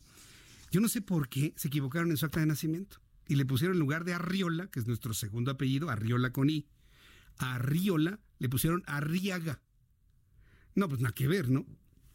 Le pusieron Arriaga y bueno, nada más le pusieron una nota al calce y ha sido un problema en toda su vida el, cuando, cuando se identifica con la eh, con el acta de nacimiento que dice, no, este no es usted. ¿Cómo no? Me ahí viene la... Pero apenas si se ve, señor. Entonces tiene que ir al registro civil, tiene que hacer mil cosas. Ya hizo un juicio y todo. Yo creo que ya actualmente ya es más eh, fácil, si se puede cambiar el, el género, pues que no le cambien el apellido, debería ser más fácil, ¿no? En principio. Tienes razón, Orlando. Le voy a decir que haga un nuevo intento, pero por ejemplo, los errores en el registro civil, por eso le platico esa historia muy local pues están a la orden del día todos los días. En otra información le doy a conocer que los secretarios de Marina, Rafael Ojeda, y de la Defensa Nacional, Luis Crescencio Sandoval, reafirmaron frente al Consejo Coordinador Empresarial que la estrategia de seguridad del presidente Andrés Manuel López Obrador es la adecuada. Eso comentaron los dos fuertes de las Fuerzas Armadas de nuestro país, ya que está enfocada, dicen, en combatir la delincuencia, así como las causas que la provocan. Lo anterior fue confirmado por Carlos Salazar Lomelí, presidente del Consejo Coordinador Empresarial, quien detalló que durante el encuentro a puerta cerrada, los representantes de la iniciativa privada expresaron su apoyo a las políticas del gobierno federal. El activista Adrián Levarón hizo un llamado el día de hoy a los ciudadanos mexicanos que residen en los Estados Unidos para que se sumen a la marcha contra la impunidad que saldrá el próximo 23 de enero desde Cuernavaca. Está tomando mucha fuerza la convocatoria de los Levarón y también de Javier Sicilia de iniciar esta marcha por la paz, la justicia. Inicia en la glorieta de la Paloma de la Paz, en la primera entrada de Cuernavaca, seguramente usted sabe dónde se encuentra, y a partir de ahí van a marchar durante tres días para llegar el 26 el domingo 26 a la Ciudad de México y de manera concreta al Palacio Nacional. Levarón hizo un llamado a todos los connacionales para que se sumen a la manifestación con marchas en sus respectivas oficinas municipales en territorio estadounidense para mostrar su repudio al crimen, pero aún más su repudio a la impunidad. Es la convocatoria de Adrián Levarón a través de varios medios de comunicación. Hemos platicado con Javier Sicilia, es un hombre que está profundamente entusiasmado con la posibilidad de realizar esta marcha y yo espero sinceramente que cuando llegue y toque la puerta de Palacio Nacional, ¿cómo sonará el timbre de Palacio Nacional? Así como como la campana de los Adams, ¿no? Llamó usted. Sí, más o menos. ya no digo más, ya. O como, como timbre, ¿no? Así como de fábrica, ¿no? Le vamos a pedir a Carlos Allende que se haga una investigación de cómo suena el timbre de Palacio Nacional. Cuando tú llegas y tocas la puerta, tocas el timbre y a ver qué tal. Es lo que va a hacer Javier Sicilia y la familia Levarón el próximo domingo en Palacio Nacional. Los van a recibir el presidente bajo la idea de que ahí vive. Yo sé que ahí no vive, pero dice que sí vive. El domingo nos vamos a dar cuenta, el domingo 26, ahí se va a aclarar todas las dudas que tenemos sobre si vive o no vive en el lugar. Esta tarde en entrevista con el Heraldo Televisión, Larry Rubin estuvo con nosotros a través de la línea telefónica. Él es el presidente de American Society y también representante de los republicanos en México. Habló sobre el Tratado de Libre Comercio entre México, Estados Unidos y Canadá y señaló que se logró la aprobación a pesar de los tiempos complicados que se viven en la Unión Americana en materia legislativa. Yo le dije a Larry, así con franqueza, yo no creía que en este tiempo se fuera a aprobar el, el tratado, es decir, el texto, el documento de libre comercio. Porque ¿qué tienen los Estados Unidos? Los demócratas quieren sacar a patadas de la Casa Blanca a Donald Trump. Donald Trump está a días del inicio de un juicio en el Senado. Está la firma del acuerdo comercial con China y muchos otros asuntos que tiene ahí pendientes el propio presidente de los Estados Unidos. Pero finalmente hubo la posibilidad, las presiones suficientes para que el legislativo se abriera y aprobara finalmente este texto. Para Rubin, el acuerdo comercial va a generar empleos bien remunerados, así como oportunidades de inversión para el país. Además, señaló que Donald Trump está muy interesado en este acuerdo comercial que en generar un tratado con China, debido a la desconfianza de los productos originarios del gigante asiático. Fue lo que comentó. Tenemos audio de Larry Rubin.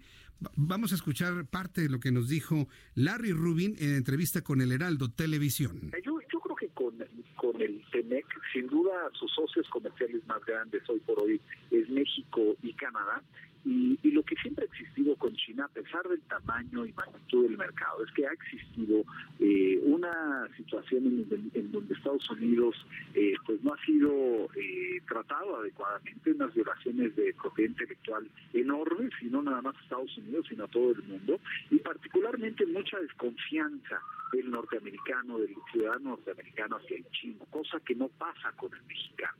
Creo que la relación entre México y, Estados Unidos ha sido fuerte. Eh, para un empresario estadounidense le queda mejor venir a México, hacer una llamada telefónica a México, que transportarse a China, eh, ver la, la, logística hacia allá y hacer una llamada allá, pues requiere eh, una, una diferencia importante en tiempos, ¿no? Entonces, a fin de cuentas, eso beneficia a, a México y este tratado pues va a ser coyuntural. Yo no veo que eh, que aunque se llegue a un, eh, un acuerdo preliminar con China, eh, todos los temas que se tienen sobre la mesa se puedan resolver con aquella nación asiática. Bien, esto fue lo que comentó Larry Rubin. Además, de pregunté sobre la opinión del juicio, el impeachment, por el que atraviesa el presidente estadounidense, y esto nos comentó. Yo no creo que, que tengan elementos suficientes como para que los senadores decidan eh, decidan eh, eh, dar, dar, dar, dar avance al tema del juicio político. ¿no? Entonces, definitivamente pues será un drama lo que se vivirá en los, en los próximos en los próximos meses, pero sin duda el presidente Trump yo sí veo una clara y, una clara tendencia para la reelección y creo que así será a partir de noviembre. Bien, pues esto fue lo que me comentó Larry Rubin en entrevista con el Heraldo Televisión eh, hoy a las 2 de la tarde. El martes, el martes se define bien qué va a pasar finalmente con el presidente de los Estados Unidos. Por cierto, ya que le estoy hablando de la próxima semana, quiero informarle, quiero informarle que este servidor, Jesús Martín Mendoza, eh, tomaré unos días de descanso. Estaré fuera del Heraldo Radio, el Heraldo Televisión durante la próxima semana. Estaré tomando una semana de vacaciones. Entonces, Dios mediante, si Dios quiere, nos volvemos a escuchar hasta el lunes 27 de enero. Lunes 27 de enero. Y yo le voy a pedir, por favor, que no se separe ni un minuto del Heraldo Radio, que no se separe ni un segundo del Heraldo Televisión porque en esa semana va a haber noticias muy importantes que a usted le van a gustar, le van a parecer muy, muy interesantes sin duda alguna. Entonces, aprovecho para avisarle que estarán aquí mis compañeros Brenda Peña, Manuel Zamacona, tanto en radio como en televisión. Estaré de vacaciones, ya ve que en diciembre no me fui de vacaciones. Entonces, tomaremos esta semana pues para un descanso, para retomar energía, para agarrar pila para todos los retos que nos eh, presenta este año 2020 y tomarlos con toda energía y todo compromiso para estar con usted aquí en el Heraldo Radio y en el Heraldo Televisión. Entonces está usted avisado y me ayuda a avisarle a las demás personas que ah, escuchen y vean a mis compañeros Brenda Peña y Manuel Zamacona en estos espacios de noticias durante la próxima semana. Son las 7.23. Ya está preparando seguramente su fin de semana yo le quiero invitar para que todos nos vayamos al cine.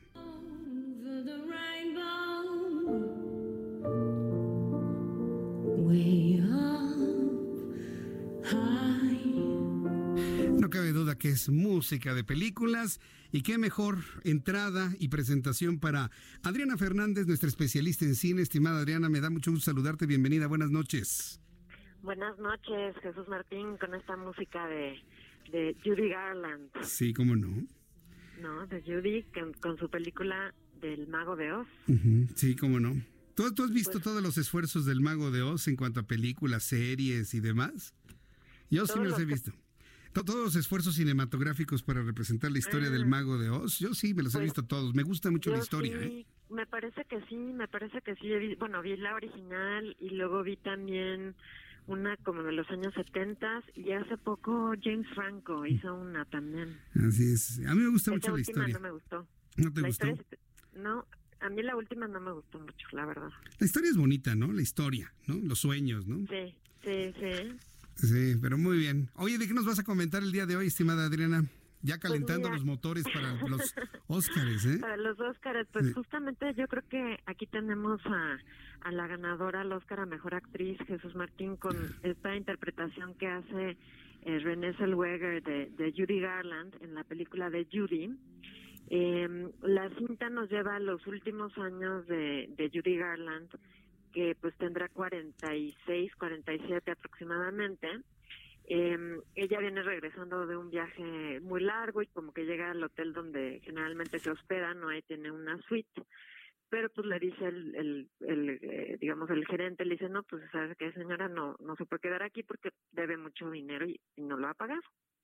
Entonces, pues la pobre de Judy ahí va con sus niños, ¿no? Hacia la mitad de la noche eh, y pues tiene que llegar a pedirle ayuda a su ex esposo que se llama Sidney, interpretado por Rufus Sewell. Y el caso es que a Judy le ofrecen una oferta que pues no va a poder rechazar porque necesita trabajar, ¿verdad? Necesita ganar dinero, que es, hacer una serie de conciertos en, en Londres. Bueno, pues fíjate que lo interesante de esta película, Jesús Martín, digamos que ya hay muchas cintas que nos hablan de estrellas en problemas, ¿verdad? De, de eh, pues actores o actrices que han tenido una vida muy dura, muy difícil.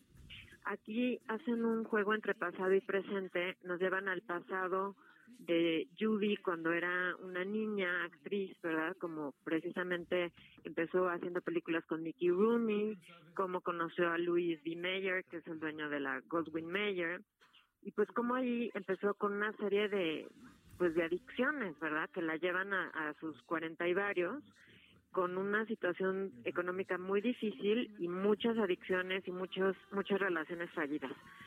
Pero yo creo que aquí lo que más vale la pena, la verdad, es justamente la actuación de Selweger, ¿no? Ella, pues en este caso, ella canta las, las canciones. En muchos casos les doblan la voz, ¿verdad? Fue el caso de Rami Malek, que pues en la película de eh, Bohemian Rhapsody, la historia de Freddie Mercury, pues él no cantaba. En este caso, ella sí canta y hace un trabajo excepcional. O sea, no solo físicamente la personifican como Judy Garland, sino que además ella canta como Judy Garland y lo hace extraordinariamente. Pero además, pues toda la parte tras bambalinas, ¿verdad? Las dependencias, las añoranzas, el sentir que ya fuiste, ¿no? Que, que tuviste una etapa dorada y que estás en franco declive, yo creo que eso es, pues es descora, descora, este, digamos, nos, nos, nos truena, ¿no? Nos, sí, descorazonador, sí, te, te, te rompe. Sí, y el que lo decir. descorazone será un buen descorazonador. Bueno, así es el español, es maravilloso. Pero te entendí, te entendimos completamente. No, imagínate, con el, sales con el corazón roto, pues. Sí, pues sí, porque dices que qué difícil haber Se vivido acaba, la cúspide y, y, y terminar en, en una situación tan difícil. Y entonces, pues a mí me gustó, me gustó. La película en sí no es la gran maravilla, pero vale la pena solamente por la actuación de René, que como te digo, está nominada al Oscar y seguro, Jesús Martín, como dirían antes, me como mi sombrero, si es que no se lo gana. Yo creo, ve, Seguro ya con esta descripción y seguramente con la buena calificación que le vas a poner. ¿Qué calificación le, vas Le a voy poner? a poner tres estrellas, Jesús Martín. Tres estrellas. Vale la Sí. pena entonces la recomendación para este fin de semana. Judy, segunda recomendación para este fin de semana, Adriana. La segunda recomendación, Jesús Martín, es otra cinta que está nominada también al Oscar, que se llama Parásitos. Esta película nos cuenta la historia de una familia coreana de, clase baja que vive en Corea del Sur y eh, pues que por azares del destino, ¿verdad?, tiene contacto con una familia de clase alta. Entonces, mientras la familia de clase baja vive en un sótano, eh, ¿no? Donde además se les meten las ratas, se les mete la lluvia, cuando llueve, ¿no? El drenaje. Los otros pues viven en una casa espectacular, con un jardín, con una colección de vinos, con una casa, ¿no? De revista. Y pues evidentemente la convivencia entre ambas familias pues va, se va a volver bastante complicada. Bueno, pues esta película Jesús Martín ganó en Cannes la Palma de Oro. Es así como que una película que empezó con el pie derecho, ¿verdad? En todos los festivales.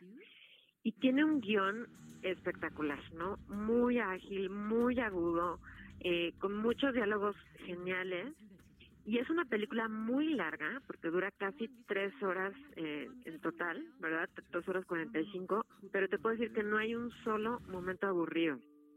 Tiene mucho humor negro y sobre todo Jesús Martín tiene unos giros de tuerca que no ves venir, ¿no? Como que dices, ah, ya sé por dónde va la película y de repente, pum, te lo cambia todo, ¿no? Y luego dices, ah, ok, otra vez ya sé por dónde va y otra vez se lo vuelve a cambiar. Entonces, te mantiene completamente hipnotizado, completamente atento. A mí me gustó muchísimo esta película, de hecho fue una de mis favoritas del, del 2019 Y te puedo asegurar también, Jesús Martín, que va a ganar la película, a, el, el, el, mejor Oscar a película internacional, como se le conoce ahora. Ya no es mm. mejor película en idioma extranjero, sino mejor película internacional. Y le voy a dar, Jesús Martín, la máxima calificación de cuatro estrellas. Cuatro estrellas. Creo que no has, no has eh, juntado ni, ni cinco películas con esta. Sería la quinta en toda la historia que tú y yo platicamos que calificas una película tan alto. Parásitos, cuatro estrellas. Parásitos, cuatro estrellas. Es magnífica. De verdad es muy buena. y créanme que aunque sea coreana, no le tengan miedo porque mira que yo no, no soy aficionada ni mucho menos al cine coreano, ni siquiera al cine de este director. Y esta me dejó, bueno, impactar. Muy buena película. Qué bueno que la recomiendas. La quiero ver. ¿Ya está entonces? sí. Ya, ya, ya, ya está, ya está en el cine y además está pues eh, nominada no solo a ese Oscar, sino a otros, me parece que cinco Oscars, seis en total. Muy bien. Así que, eh, pues aunque no gane Mejor Película, sí ganará Mejor Película Internacional. Adriana Fernández, tu cuenta de Twitter para que el público te consulte, te pregunte, comparta contigo. Claro que sí, Jesús Martínez, arroba Adriana99, arroba Adriana99. Aquí me pueden escribir, hacer preguntas con muchísimo gusto. Muchas gracias, Adriana. Me da mucho gusto saludarte y que tengas un gran fin de semana, Adriana.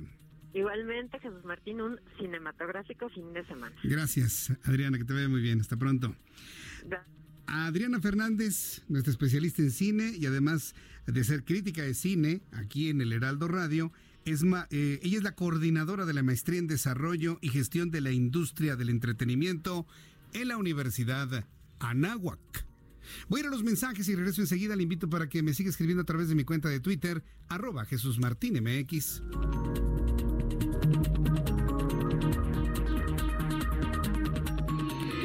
El Heraldo Radio y Waze te llevan por buen camino. Buenas tardes. En el oriente, calzada Ignacio Zaragoza de oriente a poniente con muy buena circulación a la altura del puente República.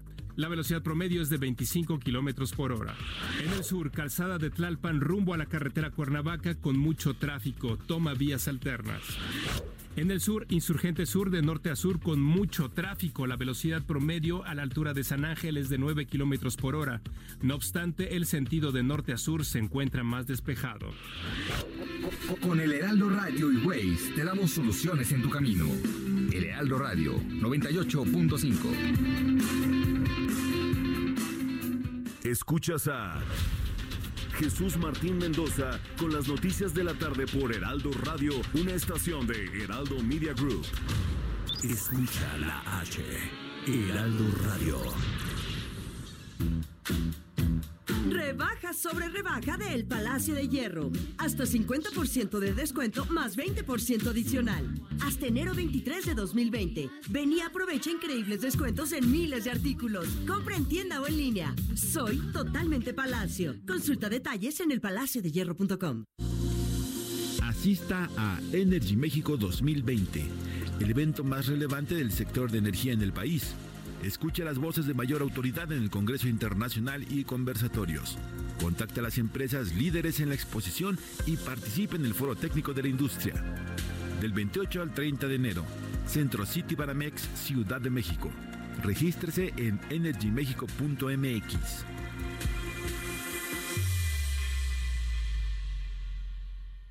En el Partido Verde queremos que nunca falte algo que aprender, un sueño que perseguir o alguien a quien amar. Este 2020 tendremos la oportunidad de seguir trabajando juntos, porque ustedes como nosotros queremos un México más justo y más incluyente. Claro, sin olvidar nuestros pilares como un mejor medio ambiente y el bienestar de los animales. Por eso, a nombre de las y los integrantes del Partido Verde, les damos las gracias por otro año de entrega y compromiso, deseándoles lo mejor para este 2020. Partido Verde. Heraldo Radio 98.5 FM. Preguntar es tu derecho. Tengo miedo de que mi hija no llegue. ¿Qué se está haciendo para cuidar su regreso? Pregunta a los encargados de seguridad, que para eso están. Algo no me cuadra. ¿Cuánto se gastó para construir la carretera? Pregunta a las autoridades de transporte. Ellos deben saber. Yo quisiera saber si tendrán los medicamentos en la clínica que me toca. Pregunta al sector salud. Ellos tienen esa información. Usa la plataforma de transparencia. Te deben responder. El INAI defiende tu derecho a preguntar. El que pregunta no se equivoca. Contra la influenza, protégete. Deben vacunarse personas con diabetes, obesidad, y enfermedades del corazón o respiratorias. También personas que viven con VIH-Sida, enfermos de cáncer o inmunosuprimidos, así como todo el personal de salud. Recuerda, la vacuna es gratuita y se aplica en cualquier unidad de salud. Por tu bienestar y el de tu familia, vacúnate. Secretaría de Salud. Gobierno de México. Este programa es público, ajeno a cualquier partido político. Queda prohibido su uso para fines distintos a los establecidos en el programa. Esto es La Tetera, con Daniel Bisoño y Sebastián de Villafranca. ¿Cómo ves a Diego Boneta que sigue con Luis Miguel? ¿Tú crees que, que sí está bien que siga con el personaje o tú sí hubieras metido a alguien más? Yo creo que lo hizo bien, aunque es muy gris. Es muy gris. Es muy gris, Diego Boneta, muy gris. Pero pues ya, ya la gente ya funcionó. y cuando funciona, decía don Manolo Fábregas, cuando algo funciona, déjalo como está, con sus errores y con sus aciertos, no le muevas. Y creo que hacen bien. De martes a viernes, 9 de la noche, por Heraldo Radio.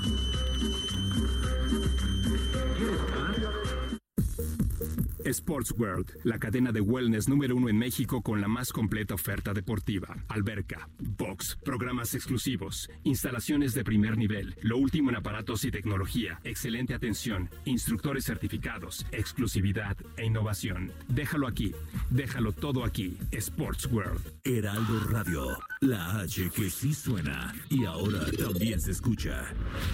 Escucha las noticias de la tarde con Jesús Martín Mendoza. Regresamos.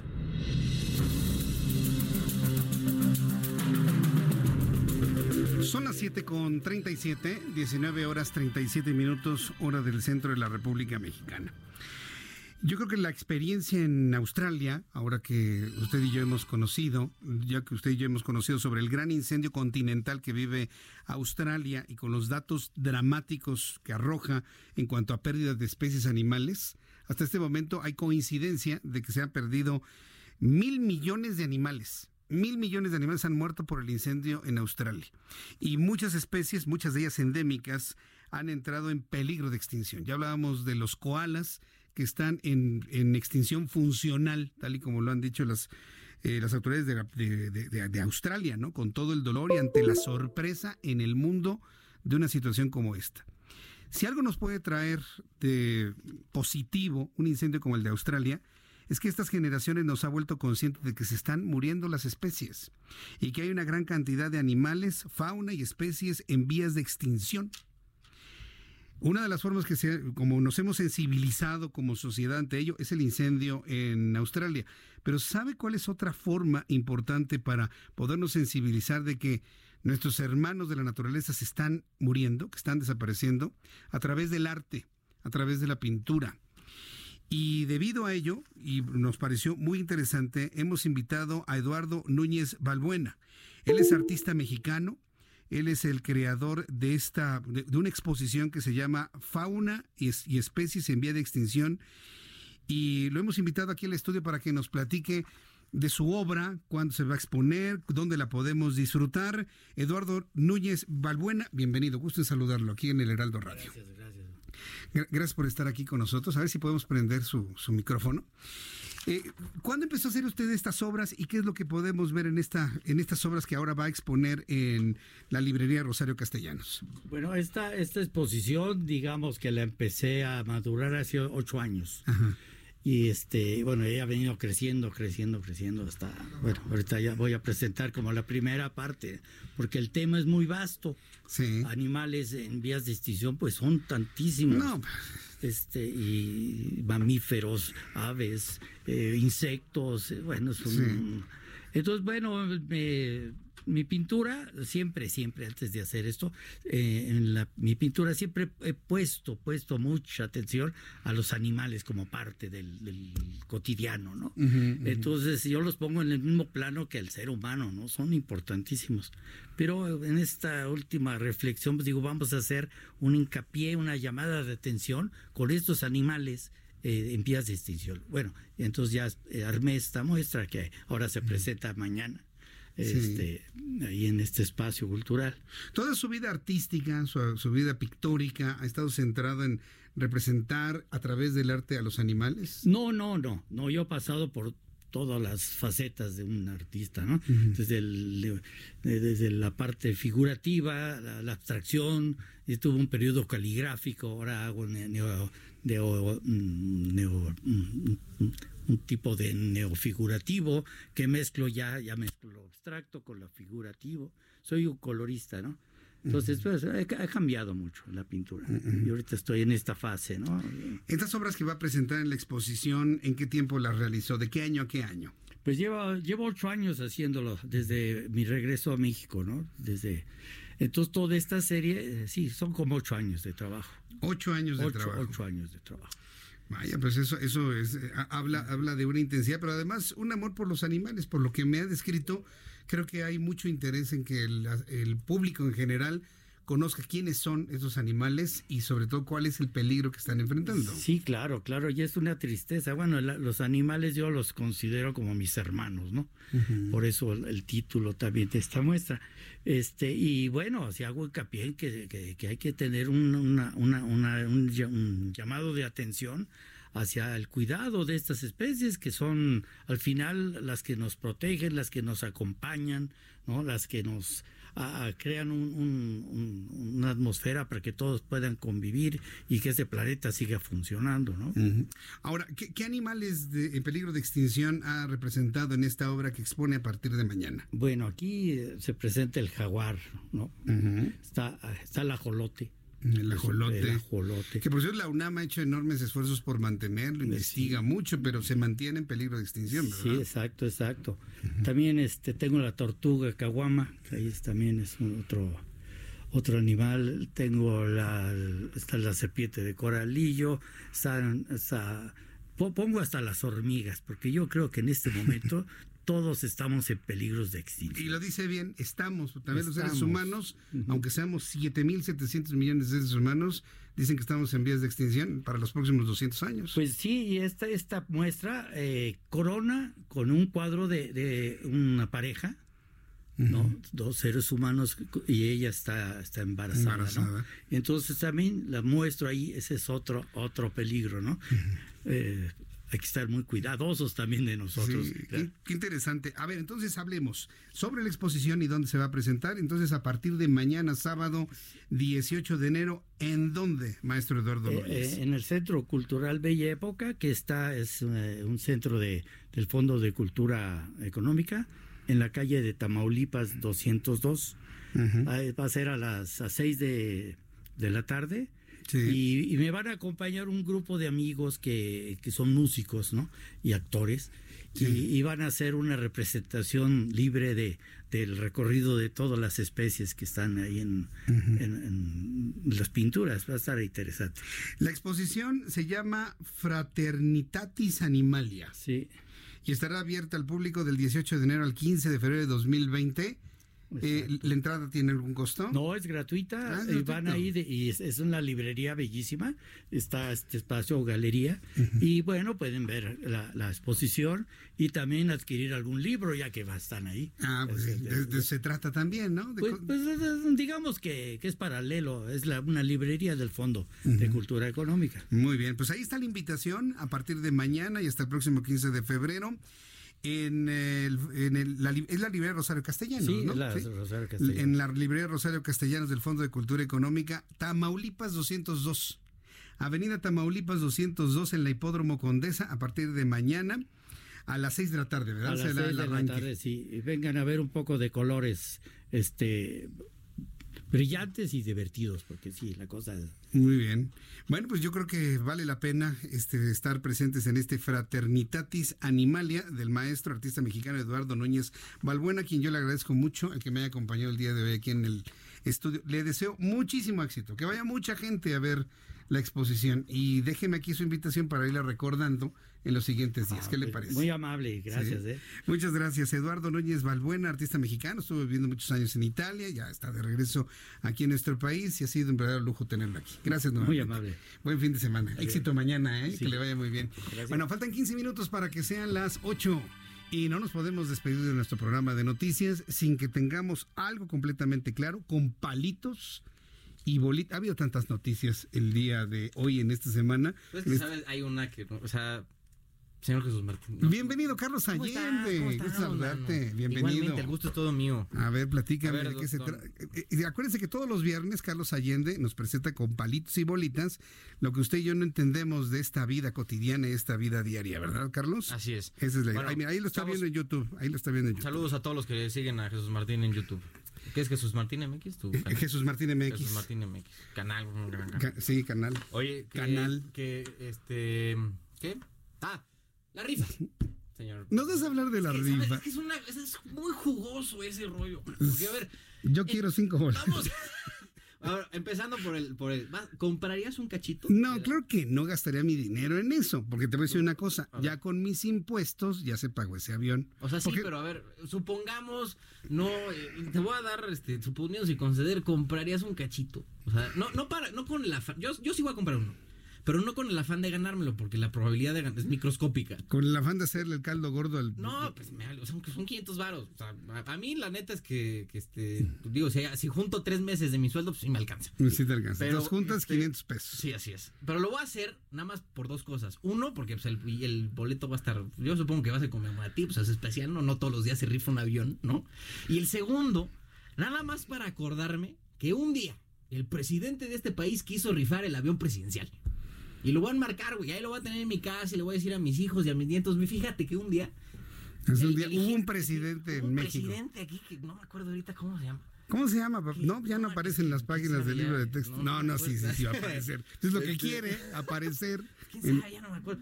Pero quiso vender el avión presidencial. ¿Cómo que? Sí. Por eso lo va a tener. Nada más. O sea, yo sé que no me lo va a ganar. Y si sí me lo gano, sería un, un infortunio. O sea, Dios me odia si me lo gano, ¿no? Sí. Porque te- hice el cálculo ahorita y dice, tengo eh, cada, bueno, que cada quien que lo compre son el punto cero cero cero cero uno por ciento de probabilidad de. Según yo sería más fácil pegarle al melate Sí. que ganarte el avión. Sin duda. No, sí. Pero bueno, a lo que voy. A ver. El eh, desgraciado o desgraciada que resulte ganador de esta rifa, si es que llega a hacerse, ¿Ya viste los memes? se metería, puta, es una belleza. Sí, Son no, los mejores memes que han hecho en mucho tiempo. Es una buena cosecha, güey, fíjate. Una ¿Ya, buena ya viste el avión metido en un En el motel, en el así. motel? Y así, luego en una como colonia de interés popular, güey. Así, y aunque mis, mis vecinos se enojen, mocos, ¿no? Ahí tienen, está, en el ahí estacionamiento. ¿Y qué? ¿Y qué? O hay otro que dice, amá, saca la camioneta, voy a meter en mi avión. bueno, quien se lo gane, se Ahí está el metido en un, en un broncón. Sí, porque tiene Porque, que pagar. Digo, para empezar, tiene que pagar impuestos. Ah, sí, a, los que sepa- a los que no sepan, quien gane la lotería tiene que pagar, eh, creo que es 1% de impuesto federal. Y si es en la Ciudad de México, el 6% extra. Si ya con la tenencia no podemos, imagínate, la que paga No, tenencia ver, ese está- monstruo. El, el monstruo ese está evaluado en 130 millones de, dola- de dólares. Entonces te Por lo la ganas- ONU, ¿eh? Por la ONU. Ajá, por la ONU. No es, no es así de que la avalúo, así de esos anuncios que hay en periférico. luego. Sí. No, este es un avalúo hecho por la ONU, 130 millones. Entonces tendrías que pagar como entre 12 y 15 millones de pesos nada más de impuestos. No Es cierto, 120 millones, 120 120 millones de pesos nada más de impuestos. Y ya de ahí, pues friégate, ¿no? El mantenimiento, y luego las horas de operación si es que lo quieres usar, ¿no? Y ya, pues, es que quien lo gane, ¿qué va a hacer, no? Con, con eso, ¿qué haces con un avión de esos? Pues hacerlo restaurante, una Yo- cosa yo sí así. así, ¿no? Las estacionas ahí en Zumpango, donde hay espacio, Sí. y, y lo vuelves un, un antro, o sea, un, un restaurante, un hotel temático. Hotel ¿no? Así, temático. ¿No? Así, Sí. El Museo de la Corrupción, no ya, pues, lo que sea, ¿no? Ajá, Pero, pues, ahí le, le sacas el juguito pues, para sacar para el impuesto, porque si no, no se puede. Ahora, explícame una cosa, ¿en A qué ver. otra parte del planeta, en algún momento de la historia, había sucedido algo así? Yo, yo, te, te juro, lo busqué. No, nunca. Nada. Y te voy a decir la, la verdad. Es la parte que más me preocupa, que un jefe de Estado convoque una rifa para vender un avión que ni siquiera es de él, es propiedad de la nación. Pero ni siquiera todavía. Ahorita está en Boeing. O sea, el, el que tiene la factura y, la- y, digamos, el poder sobre el, el armatoste es Boeing. O sea, la factura está endosada todavía. Sí, a ver, es que Mm. eh, eh, la cosa está en arrendamiento. O sea, es como cuando tú eh, sacas una- un coche Sí. en arrendamiento. Lo estás no es tuyo, pagando. lo vas pagando en Entonces no es una venta, es un traspaso, Carlos. Sería un traspaso. Un traspaso, traspaso. Bueno, que finalmente pues, lo, lo vendes, ¿no? Porque necesitas la lana para liquidar el crédito que tienes ahorita con Boeing Financial Services. ¿Cómo? En Boeing Financial Services. Ok, Así, right. es que estoy usando la, la- la pronunciación nativa, ¿no? Pues, modo. ¿Latina? Na- nativa, Nativa, nativa, nativa. nativa, nativa. O sea, por eso dices, este... Bueno, ya no me voy a meter en otras cosas. Eh, entonces, el, el dinero que se usaría pues, recaudaría en Ajá. cualquiera de las diferentes modalidades que quieren eh, usar, usar para vender el avión, se usaría para liquidar el arrendamiento que tenemos. No sería ingreso para la nación. No. Eso hay que tenerlo muy claro. No va a ser una ganancia para el gobierno federal. Entonces, en estricto sentido, es una pérdida. Claro. Sí, por supuesto. En, en cualquier mundo que En el veas. momento que no hay un, un venga para acá, una utilidad, pues ya Porque es lo una único que van a hacer va a ser agarrar la lana que les van a pagar y liquidar el préstamo que tienen con Boeing. O sea, no va a haber gan- O sea, lo único es que ya pues, el señor está montado en su macho de que yo no me subo al avión. Y de hecho estuvo hoy en Oaxaca y, dijo, este, el avión se vende, se renta o se rifa. Y así todos, "Eh, no, bueno, o sea, ya está montado en su macho, man. Y es, ¿qué le vas a decir, no? O sea, es- está en su elemento ahí con su gente y pues tiene que hacer ese tipo de alardes como para, pues, no sé, pues cavar un poco más y, y decir lo que dije en la mañanera lo sostengo. Ajá. Que si tú te has visto, pon- has- o sea, viste el video, ¿no? Cuando fue la- el primer anuncio. Sí. Las risas de los reporteros. Ay, ni me hables de los reporteros. O sea, Son bueno, ver, incapaces de preguntarle algo al Está bien, presidente. o sea, sí, lo- podemos dejar de lado su trabajo Está bien, profesional. de este acuerdo. Pero la reacción inmediata Sí, de incredulidad. fue de, ah, jaja, buena esa, señor presidente. Porque ya que luego se, se pongan eh, chistosina ahí en, la, en su programa matutino. Pero luego empezó a decir, no, van a ser 6 millones de cachitos, 500 varos cada uno. Y la Entonces, güey, o sea, ¿De dónde? ¿está, ¿Cómo? ¿está hablando en serio este carnal? Está- mira, y ya tomando nota, ¿no? Y lo, y lo que me dice esos números de los 6 millones de cachitos a 500 varos es que él, él hizo las mates. O sea, porque si te pones, haces la y más. multiplicación. Bueno, él y alguien más o quien sea. O sea que no él- fue el secretario de Comunicaciones y Transportes, ¿eh? Hacienda, ¿no? Sí, no, seguramente no. No, y lo- que ¿viste la reacción de Jiménez Espriu? Lo agarraron en la lela, el pobre señor iba llegando así a Oaxaca, ¿no? Así con su este guayaberita, ¿no? Toda, toda mal. Y, y este, oigan que van a rifar el avión. Y él, no, es que lo- es, Es una subasta. Subasta. Como diciendo, ay, No, reporteros no entienden nada, Sí, es una subasta. No hay una diferencia. No, no, pues el presidente dijo ver, que era una... ver, ay, No, y cuando reporteros. aclara el, el reportero, no, no, es que lo dijo el presidente y 6 millones de boletitos y demás, el hombre se quedó Pasmado. pasmado. Es decir, no vio la mañanera, no estaba enterado Mm. Estaba del en el asunto, vuelo, Estaba en el vuelo Oaxaca. nada absolutamente. Es impresionante. Pero te decía, el, el- el hecho de que haya hecho 6 millones de boletos a 500 varos cada uno, me dice que el señor tenía la idea desde antes. O sea, no se le ocurrió en ese momento. Digo, sabemos que no es muy letrado en ese el manejo de los números. sí. Entonces, eh, el hecho de que haya dicho que si, si tú haces la multiplicación de 6 millones por 500, te sale pues poco más de 3 mil millones de pesos. Que es lo que costó Sí. y lo que necesitas para liquidar lo que acabamos de decir. que Hasta eso tiene lógica. Y luego si tomas Pues en cuenta que lograrías esa cantidad solamente con la quinta parte de quienes votaron por ti, sí sale. Claro. Sí sale, si Pues los sí. vendes. O sea, el, el- el señor presidente no es tonto. Eso hay que dejarlo, no es tonto. Sí, no. Nada más, eh, pues a veces, pues, digamos que colorea fuera de la rayita, ¿no? En, Sí. en- en ciertas cosas, pues colorea fuera de la rayita, de la rayita es cuando se... Pero no es prudente, estas- no- no es prudente, Carlos. Yo ya digo, ¿qué presidente de la República ha hecho eso en la vida? Pues es que no habíamos llegado al punto de, de que en campaña se prometiera, yo no me subo a ese mendigo avión". Se va a subir. ¿Sí? ¿Tú crees? Sí, claro. Yo creo que no. Yo, Una neta, situación de emergencia se va a subir. Bueno, si ya, lo, que- si ya llegamos a un extremo que ya sea de emergencia. que tiene es que yo creo que ni eso, ¿eh? Cuando fue lo de Culiacán, le val- se quedó en Chi- Chiapas, no sé dónde demonios estaba, y se quedó, ahí estaba. Ah, pues ching, qué pena que pasó, o sea, una tragedia absoluta, pero. Sí, pero, pero, pero ya, ya, ya ni modo, ya qué puedes hacer. Pero algo que esté ocurriendo en ese momento que requiere la presencia del presidente de la República, se va a subir. Y si no a ese, a uno de la Fuerza Aérea. Ese- es- yo- ah, eso es lo que iba. Pues, él- yo creo que mira. en, en todos sus acciones no va a poner pie en ese, en ese mendigo avión. Yo lo creo, o sea, conociéndolo, ya, para lo terco, y, o sea, es más terco que una mula. O sea, ¿para qué, le, para qué nos hacemos patos? No? Muy bien, pues mi de Carlos, muchísimas gracias por explicarnos esto, ¿eh? Pero Es ¿se, se es fija usted por qué lo valioso de Carlos Allende que nos explique con palitos y bolitas? Nos quedó claro que no está tan descabellado el asunto, ¿eh?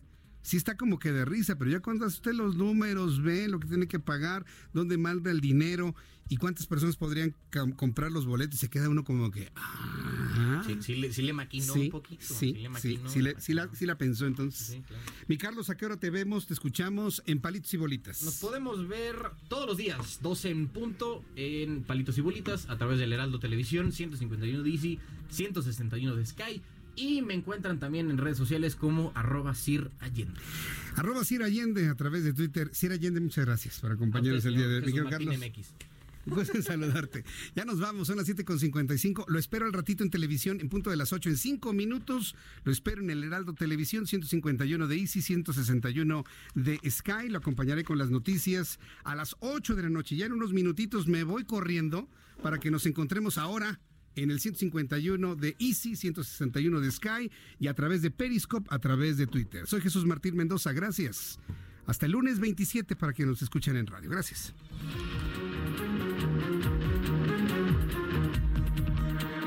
Esto fue Las Noticias de la Tarde con Jesús Martín Mendoza. Heraldo Radio. La HCL se comparte, se ve y ahora también se escucha. Las mejores tendencias en muebles, decoración, regalos y miles de artículos para el hogar solo en Deco Estilo del 20 al 24 de enero 2020. World Trade Center Ciudad de México. Deco Estilo, Expo Decoración y Regalo. Los mejores precios y diseños exclusivos. www.decoestilo.com.mx. Sports World, la cadena de wellness número uno en México con la más completa oferta deportiva. Alberca, box, programas exclusivos, instalaciones de primer nivel, lo último en aparatos y tecnología, excelente atención, instructores certificados, exclusividad e innovación. Déjalo aquí, déjalo todo aquí. Sports World. Es normal reírte de la nada. Es normal sentirte sin energía. Es normal querer jugar todo el día. Es normal sentirte triste sin razón. Es normal enojarte con tus amigos o con tus papás. Pero también es normal sentirte feliz, jugar con quien tú prefieras y a lo que a ti te gusta. Disfrutar de videojuegos, pero también de tu imaginación. Es normal ser tú, único. Así que escúchate, siente quién eres y disfrútalo. No necesitas nada más. Nada.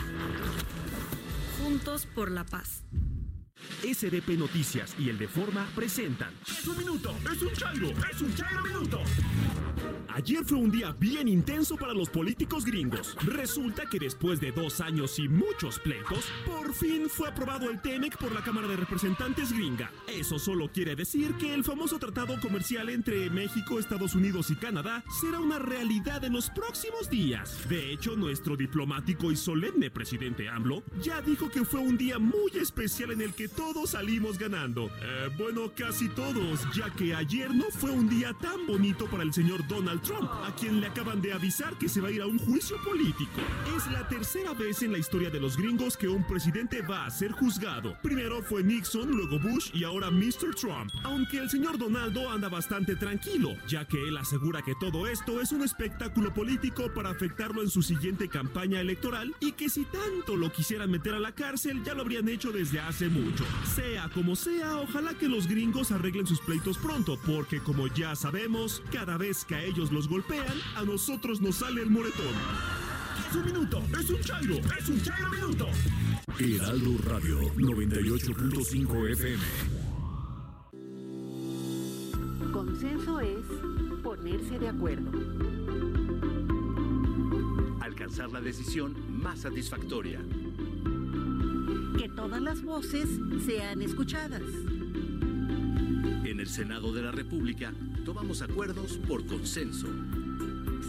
Así, reafirmamos nuestro compromiso de servir. Senado de la República. Cercanía y resultados. Escucha la mirada de tus hijos. Escucha su soledad. Escucha sus amistades. Escucha sus horarios. Estar cerca evita que caigan las adicciones. Hagámoslo juntos por la paz. Estrategia Nacional para la Prevención de las Adicciones. Secretaría de Gobernación. Gobierno de México. Intervalo. Intervalo. Intervalo. Redefiniendo el concepto de lo que todos conocemos como radio. A lo mejor Trump no lo no pensó muy bien lo que hizo, ¿no? Como que fue un arranque de, de esos que acostumbra a tener. Yo me metí a analizar su Twitter para ver las cosas que había puesto después de esos tweets de la amenaza Ajá. 52, a ver cómo no justificaba, pero qué es lo que decía después. Y empecé a leer pues, de abajo hacia arriba, viendo las cosas de había una estrategia. Y de todos modos, cuando alguien hablaba